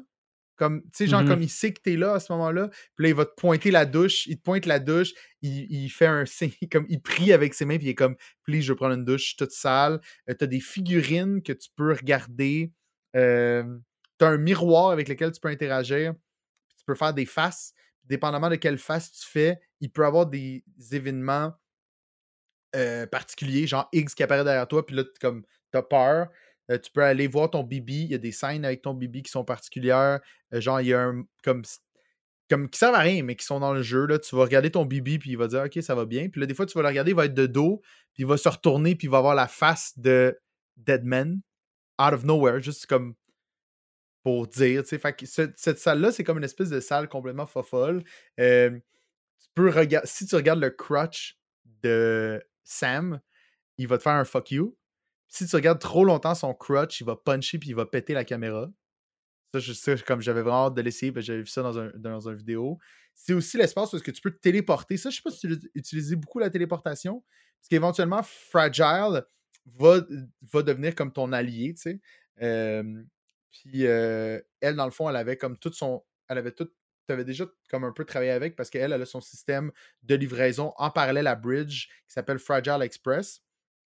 Puis est capable, elle, de se téléporter en utilisant une espèce d'ombrelle bizarre qu'au début, tu comprends pas pourquoi elle a ça parce que ça sert à rien. Comme il y a plein de trous dedans, mais finalement, c'est ça qui l'aide à, à se connecter à sa beach puis à te téléporter. tu sais. Puis là, tu vas te retrouver à un autre endroit qui a un private room, mais tu auras perdu tout ce que tu as, tu sais. Fait que ça, c'est comme. C'est ça, t'as comme un fast travel, mais tu peux seulement te téléporter toi, tu perds tous tes items. Ouais. Fait que c'est vraiment à utiliser genre euh, en cas d'urgence. là. Exactement. En fait, jamais, selon moi. Ouais, mais- ouais. Non, c'est ça, exactement. Il y a plein d'affaires que, tu sais, comme quand tu parlais de laborieux, il y a, il y a plein d'affaires que ils sont censés t'aider, mais finalement, ils peuvent devenir comme des. Comme ça peut devenir comme des poids morts. Les véhicules en montagne servent à peu près à rien. là. Les véhicules dans le jeu, c'est comme si. On dirait les contrôles de véhicules dans GTA 4. Fait que genre, vraiment not great. Puis, font des affaires vraiment bizarres, les véhicules. C'est l'affaire la plus. C'est tellement mal codé. Quand tu es sur la moto, il y a des moments où tu vas foncer dans des affaires, puis le recoil va faire en sorte que tu lèves 10 pieds dans. Mais comme la collision n'a pas besoin d'être forte, fait que là, ce qui arrive, c'est que tu revoles 10 pieds dans. Fait que quand tu retombes sur la moto, ben là, évidemment, ça va faire du damage sur ton cargo aussi. Des fois, tu es dans un. Comme tu vas jumper des obstacles pas possibles avec le truck, puis là, tu vas foncer dans un seul caillou, puis pour une raison X, ça va faire 20% de damage à toutes les affaires que tu as dans le truck, tu sais. T'as des floating carriers qui sont quand même cool, que ça, c'est des espèces d'affaires que tu tires derrière toi qui flottent. Fait comme eux, tu peux comme amener plein, plein, plein de plein, plein, d'affaires, mais tu peux pas les amener dans les ziplines, sauf dans le Director's Cut, où est-ce que là, ils ont fait en sorte que tu pouvais apporter les floating carriers dans les ziplines. Tu peux l'utiliser comme snowboard. That's pretty cool. Euh, mais ils, tiennent droit, mais pas tout le temps. Des fois, comme faut comme tu vas tomber d'un rush, puis là, ça va faire en sorte que ta corde avec ton floating carrier va péter. Euh, On a vraiment passé à travers pas mal d'affaires que je voulais dire. Euh, Tu peux faire pipi dans le jeu. Ça, c'est vraiment une- Ça, c'est juste un. C'est juste comme. Pour, pour- Ça, c'est juste drôle, en fait, là. Il y a comme une option d'uriner pendant que tu te promènes avec Sam. Fait que tu peux comme Ouais. uriner un petit peu partout. Sauf que vu que ses sécrétions, son sang, mais aussi quand tu vas aux toilettes dans le private room, tu peux choisir de faire pipi ou de faire caca. Ça va créer des grenades qui sont aussi dommageables que les grenades faites avec son sang. Mais tu peux utiliser le pipi pour faire mal aux BTs. Ça, c'est juste. là. C'est juste là. Il n'y a pas de raison que ce soit là. Puis quand tu pisses quelque part, ça va laisser un champignon à terre. Fait quand tu te promènes, tu peux aussi voir les endroits où est-ce que les gens ont pissé. Euh, puis si tu regardes les champignons, leur spot dessus, c'est toutes des minuscules likes. Fait que, ça, ils ont tout codé ça, là. C'est vraiment un hard mécanique, Comme très, très détaillé, qui est comme que tu vas avoir, tu vas être capable de pisser plus longtemps quand tu as bu plus de Monster Energy Drink pour te donner de l'énergie. Puis quand tu pisses dans la neige, la neige à fond, puis ça fait comme un stream show. il y a beaucoup, beaucoup de détails. Le jeu, comme tu en as parlé tantôt, mais le jeu est tellement freaking beau. Là. Ça n'a aucun bon sens, tu sais. Il y a des détails aussi comme de la respiration de Norman, de pardon, de Sam. Elle, va changer dépendamment s'il y a des obstacles ou comme de la température il est. Fait quand tu lances du cargo avec tes mains pour les garocher dans le lac, si tu lances de la main gauche, tu vas le lancer moins loin que si tu lances avec la main droite. juste tout plein d'affaires que tu es comme genre, hein, hein, hein. Au début du jeu, il te demande c'est quoi ta date de fight pour te dire comme ça va être quoi ton pouvoir de Dooms. Personne n'a vraiment compris à quoi ça servait. Ça veut dire comme toi, t'es un taureau, fait comme genre, t'as pas tant de Dooms que ça. Fait que t'es genre, ben là, c'est bien dol. Puis finalement, c'est juste pour que le jeu te souhaite bonne fête le jour de ta fête si tu joues puis ça te spawn un petit gâteau, puis à chaque fois que tu parles à du monde dans le jeu, ils te disent bonne fête, puis ils t'envoient des emails. moi, je me suis beaucoup perdu dans. Moi, une des affaires que j'ai trouvées, je peux finir là-dessus, là. Une des affaires. Ah, non, une des affaires que j'ai trouvé le plus, le plus fou, comme on parlait d'affaires tristes, il y a un personnage qui s'appelle le Elder dans le jeu. Puis c'est un, vieux monsieur que tu lui livres tout le temps des médicaments. Sauf que si tu arrêtes de livrer des médicaments, il meurt. Fait que si éventuellement tu max out ta relation avec lui à 5 étoiles, généralement tu vas pas y retourner. Mais éventuellement, si tu y retournes, ça se peut que tu y ailles puis ce soit devenu un BT. Puis là, il t'envoie un email puis il dit comme genre Ouais, désolé Sam, je suis mort. Puis. Euh, fait que ça, j'ai. Ça, si tu vois, ça, c'est un des très, très spécial moments spéciaux avec euh, du monde qui vivent dans des, euh, dans des bunkers qui sont pas comme qui n'ont pas de raison qui ont pas de, raison d'être max out. Il y a une autre livraison aussi de personnes qui a un moment donné, le junk dealer que tu as parlé, sa femme retourne vivre chez sa mère qui est la Carol artist. Que là, il faut que tu ailles la chercher. Puis elle a dit Ok, je veux revoir mon chum. Puis là, tu vas livrer la bride, la bride au junk dealer. Puis là, à force de parler avec des emails, ils vont se séparer, elle va retourner chez sa mère. Puis là, éventuellement, comme à force de faire des livraisons aux deux, tu vas recevoir des emails qui disent Ah ouais, finalement, je me sens seul. Puis là, elle va revenir là-dedans. Puis t'es comme Ok, ça c'était cool, mais il y en a vraiment, il y en a vraiment très très peu. Puis effectivement, j'en aurais pris plus. Mais euh, pour de vrai, l'affaire que je finirai là-dessus. Je sais pas si toi, tu t'es perdu beaucoup dans tout ce que le contenu que le jeu t'offrir. On parlait des tips, là, mais tu sais, tu reçois des emails vraiment constamment des personnages dans le jeu, puis les emails vont te permettre de débloquer certains objets précis qui servent principalement juste à faire le platinum, là, qui sont les memory chips. Je sais pas si tu en as croisé dans ton, dans ton gameplay. J'en ai croisé une coupe. Moi je, moi, je te dirais, non seulement j'ai pas trop interagi avec tous ces sous-menus-là, mmh parce que de un, il y a tellement ah d'affaires. C'est atroce. Puis de deux, les menus sont vraiment visuellement euh, sont pas faciles à naviguer, genre. Mmh puis Metal Gear 5 avait le même problème. Là. Genre, c'est comme. On, on, dirait que juste d'un point de vue esthétique, ils aiment des menus très chargés avec beaucoup d'informations inutiles. Souvent ton sur ton. Genre, c'est, vraiment tough à lire carrément mm-hmm. des fois. Là. Fait que moi, j'ai comme j'ai été le moins possible dans les menus. La map, ça m'a vraiment fait chier qui est pas comme des. Euh, tu peux pas comme genre turn off des layers. Genre, j'aurais aimé ça être capable de faire genre, je veux pas voir sur ma map les structures alliées, je veux pas voir sur ma map les zones où est-ce qu'il pleut, je veux pas voir sur ma map les zones de mills, parce que des fois, t'es vraiment genre, ça c'est un endroit où est-ce qu'il y a des mills, ça c'est un endroit où est-ce qu'il pleut, ça c'est un endroit où est-ce qu'il y a comme ta route, ça c'est un endroit. Puis là, t'es genre, tabarnouche, je comme, je comprends rien, tu tu peux jamais zoomer assez proche pour faire comme des pinpoints intéressants. Euh, mais dans ces menus-là, il y a les, tous les emails euh, il y a toutes les memory chips que tu débloques qui sont comme genre, euh, tu débloques des posters de films. Puis souvent, les posters de films, ça va être comme des références à du monde qui sont dans le jeu. Genre, tu vas débloquer le poster de Valhalla Rising, tu vas débloquer une moto adaptée pour Ride with Norman Reedus, plein d'autres affaires. Comme, faut que tu en débloques 52. C'est comme le collectathon du jeu, mais il y en a juste 52 sur la map gigantesque. C'est des minuscules USB, stick USB que tu trouves partout sur la map. Et avec ça, tu vas avoir des entrevues. Ça, c'est des affaires que tu débloques tout le long du jeu. Et ça te permet de go vraiment into deep avec tous les aspects lore du jeu. J'ai trouvé ça phénoménal à quel point dans un jeu qui te présente des concepts complètement out of this world que tu as accès à un encyclopédie qui va t'expliquer précisément pas mal tout ce que les gens savent sur ces phénomènes-là parce que c'est pas comme on comprend pas tout, mais genre tu peux y aller comme genre si c'était mis sur papier, ce serait comme un espèce de bon dictionnaire Larousse là, de le lore de Death Stranding.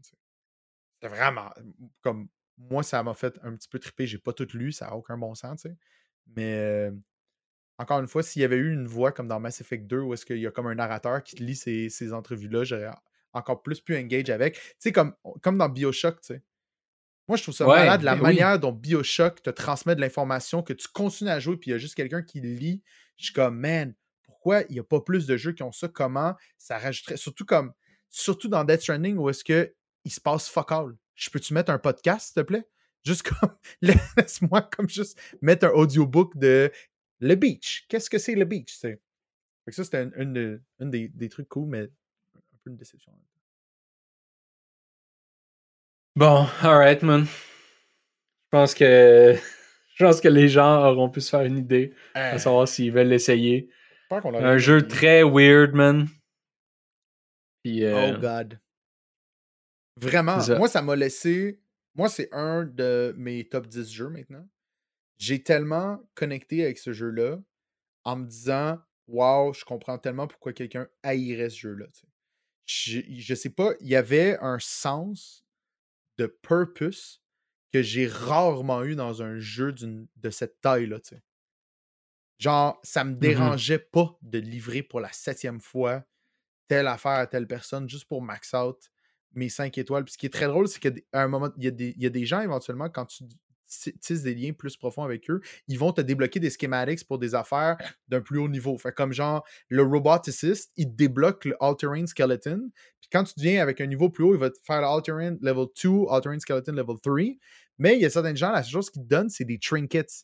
Parce que c'est juste ça qui est important dans, dans ce futur-là, parce que il y a comme les possessions, le Carol Network est capable de toutes les imprimer, mais c'est les affaires avec une réelle portée sentimentale que tu dois livrer, ou les affaires essentielles.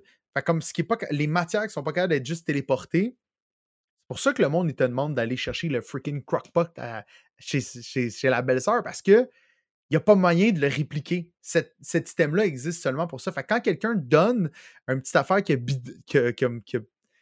qui a, construit, genre comme. Euh, il y en a un, c'est juste comme un porte-clés avec euh, le signe de Bridges dessus, puis tu, le mets sur ton sac à dos. Moi, ça me. Je sais pas. J'étais addict au like dans ce jeu-là, puis j'étais un fucking. Je suis devenu un mule, là, tu sais. C'est vraiment ça. Non, il y a quelque chose que, qui est venu me chercher, qui m'a vraiment, là. J'ai été rassasié rendu au mettons, à 95% du platinum, les 5 derniers pourcents, j'étais vraiment plus capable. Il fallait comme que je cherche précisément quelle affaire était capable de m'augmenter mon, mon, delivery time stats, parce que tu as tout un système de stats qui augmente tes capacités de SAM, tu sais. Ça, j'étais un petit peu tanné, mais vraiment, là, j'ai hâte qu'on fasse le top list parce que là, j'ai l'impression que celui-là, ça va être un de ceux qu'on va avoir de la misère à placer. we'll see, we'll see. Hein. J'espère que tu ne mets pas en dessous de Katamari Damacy, là. Un, un bon jeu méta moderne. Oh, man. Vraiment. Non. La quête d'un héros, man, dans une Amérique brisée. Le seul espoir des hommes. Sam Porter Bridges, man. Alright, donc c'est comme ça qu'on conclut la quatrième saison. Aïe, aïe. On se voit vendredi dans deux, trois jours. Ouais, c'est vrai. Le top 45. Ouais. Puis euh, c'est ça, Hey, guys. Je veux juste faire un petit ça, shout-out. guys. Je veux faire un petit shout-out spécial. J'ai parlé au début que tu m'as fait réaliser que j'ai eu un enfant à travers ce podcast-là. Puis faut vraiment que. I gotta give credit where credit is due. Mais genre, j'ai eu un enfant, là. Puis j'ai fait le podcast à travers tout ça. Ma blonde a été une fucking all-star de m'avoir laissé organiser notre temps autour de ce podcast-là, man. Il y avait un, il y avait un little BB. Elle était dans une salle, pas avec une manette, avec un vrai fucking bébé là, en train de faire ça, tu sais. Je la remercie énormément. Je remercie aussi évidemment les Patreons puis toute la gang qui ont rendu ça possible. C'est comme. C'est weird de prendre un break, tu sais. C'était comme devenu une espèce de. Hey man, Rituel. ben, rituel, puis il y a, il y a des moments où est-ce que ça a vraiment été, tu sais, comme. C'était play, écoute des podcasts, enregistre, comme do it. Tu sais, c'était comme. Ça a vraiment marqué tout ça pendant un an et demi. Ouais. Not done, là. Je en parle comme si c'était fini. Non, mais we're back. Je pense, pas, je pense vraiment pas qu'on a touché la, fin de ce, ce- qu'on veut de, ce- podcast-là, tu sais. Mais je pense que ça va vraiment faire du bien de prendre un petit break pour. euh, puis de faire un petit, un petit step back.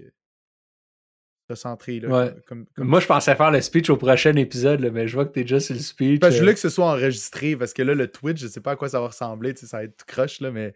Je... Non, mais Twitch, on va enregistrer pareil. C'est vrai, non, ça. définitivement, mais comme dans le feu Ouais, de l'action, euh, tu sais, euh, ça, Ok, ok, ok, ok, comme j'y pensais live, j'étais comme, ah man, I gotta, I gotta say it, I gotta say it like it is.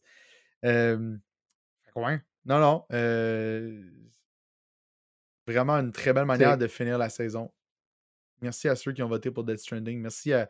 C'est-tu El Nikos qui l'avait euh, suggéré Death Stranding? Je Ou sais il l'avait fortement encensé qu'il était capable de sortir ça? Je vais checker ça. J'ai ça ici. là. Qui avait proposé quoi? Suggestion du public? El Nikos Death Eh, Stranding. ouais, ouais. ouais, ouais, ouais. C'est lui. C'est drôle que je repasse là-dessus puis je revois les. Genre de. Tu sais, finalement, on a fait Blood Money, on a fait euh, Stanley Parable, on, on a fait euh, Trauma Center, on a fait une coupe.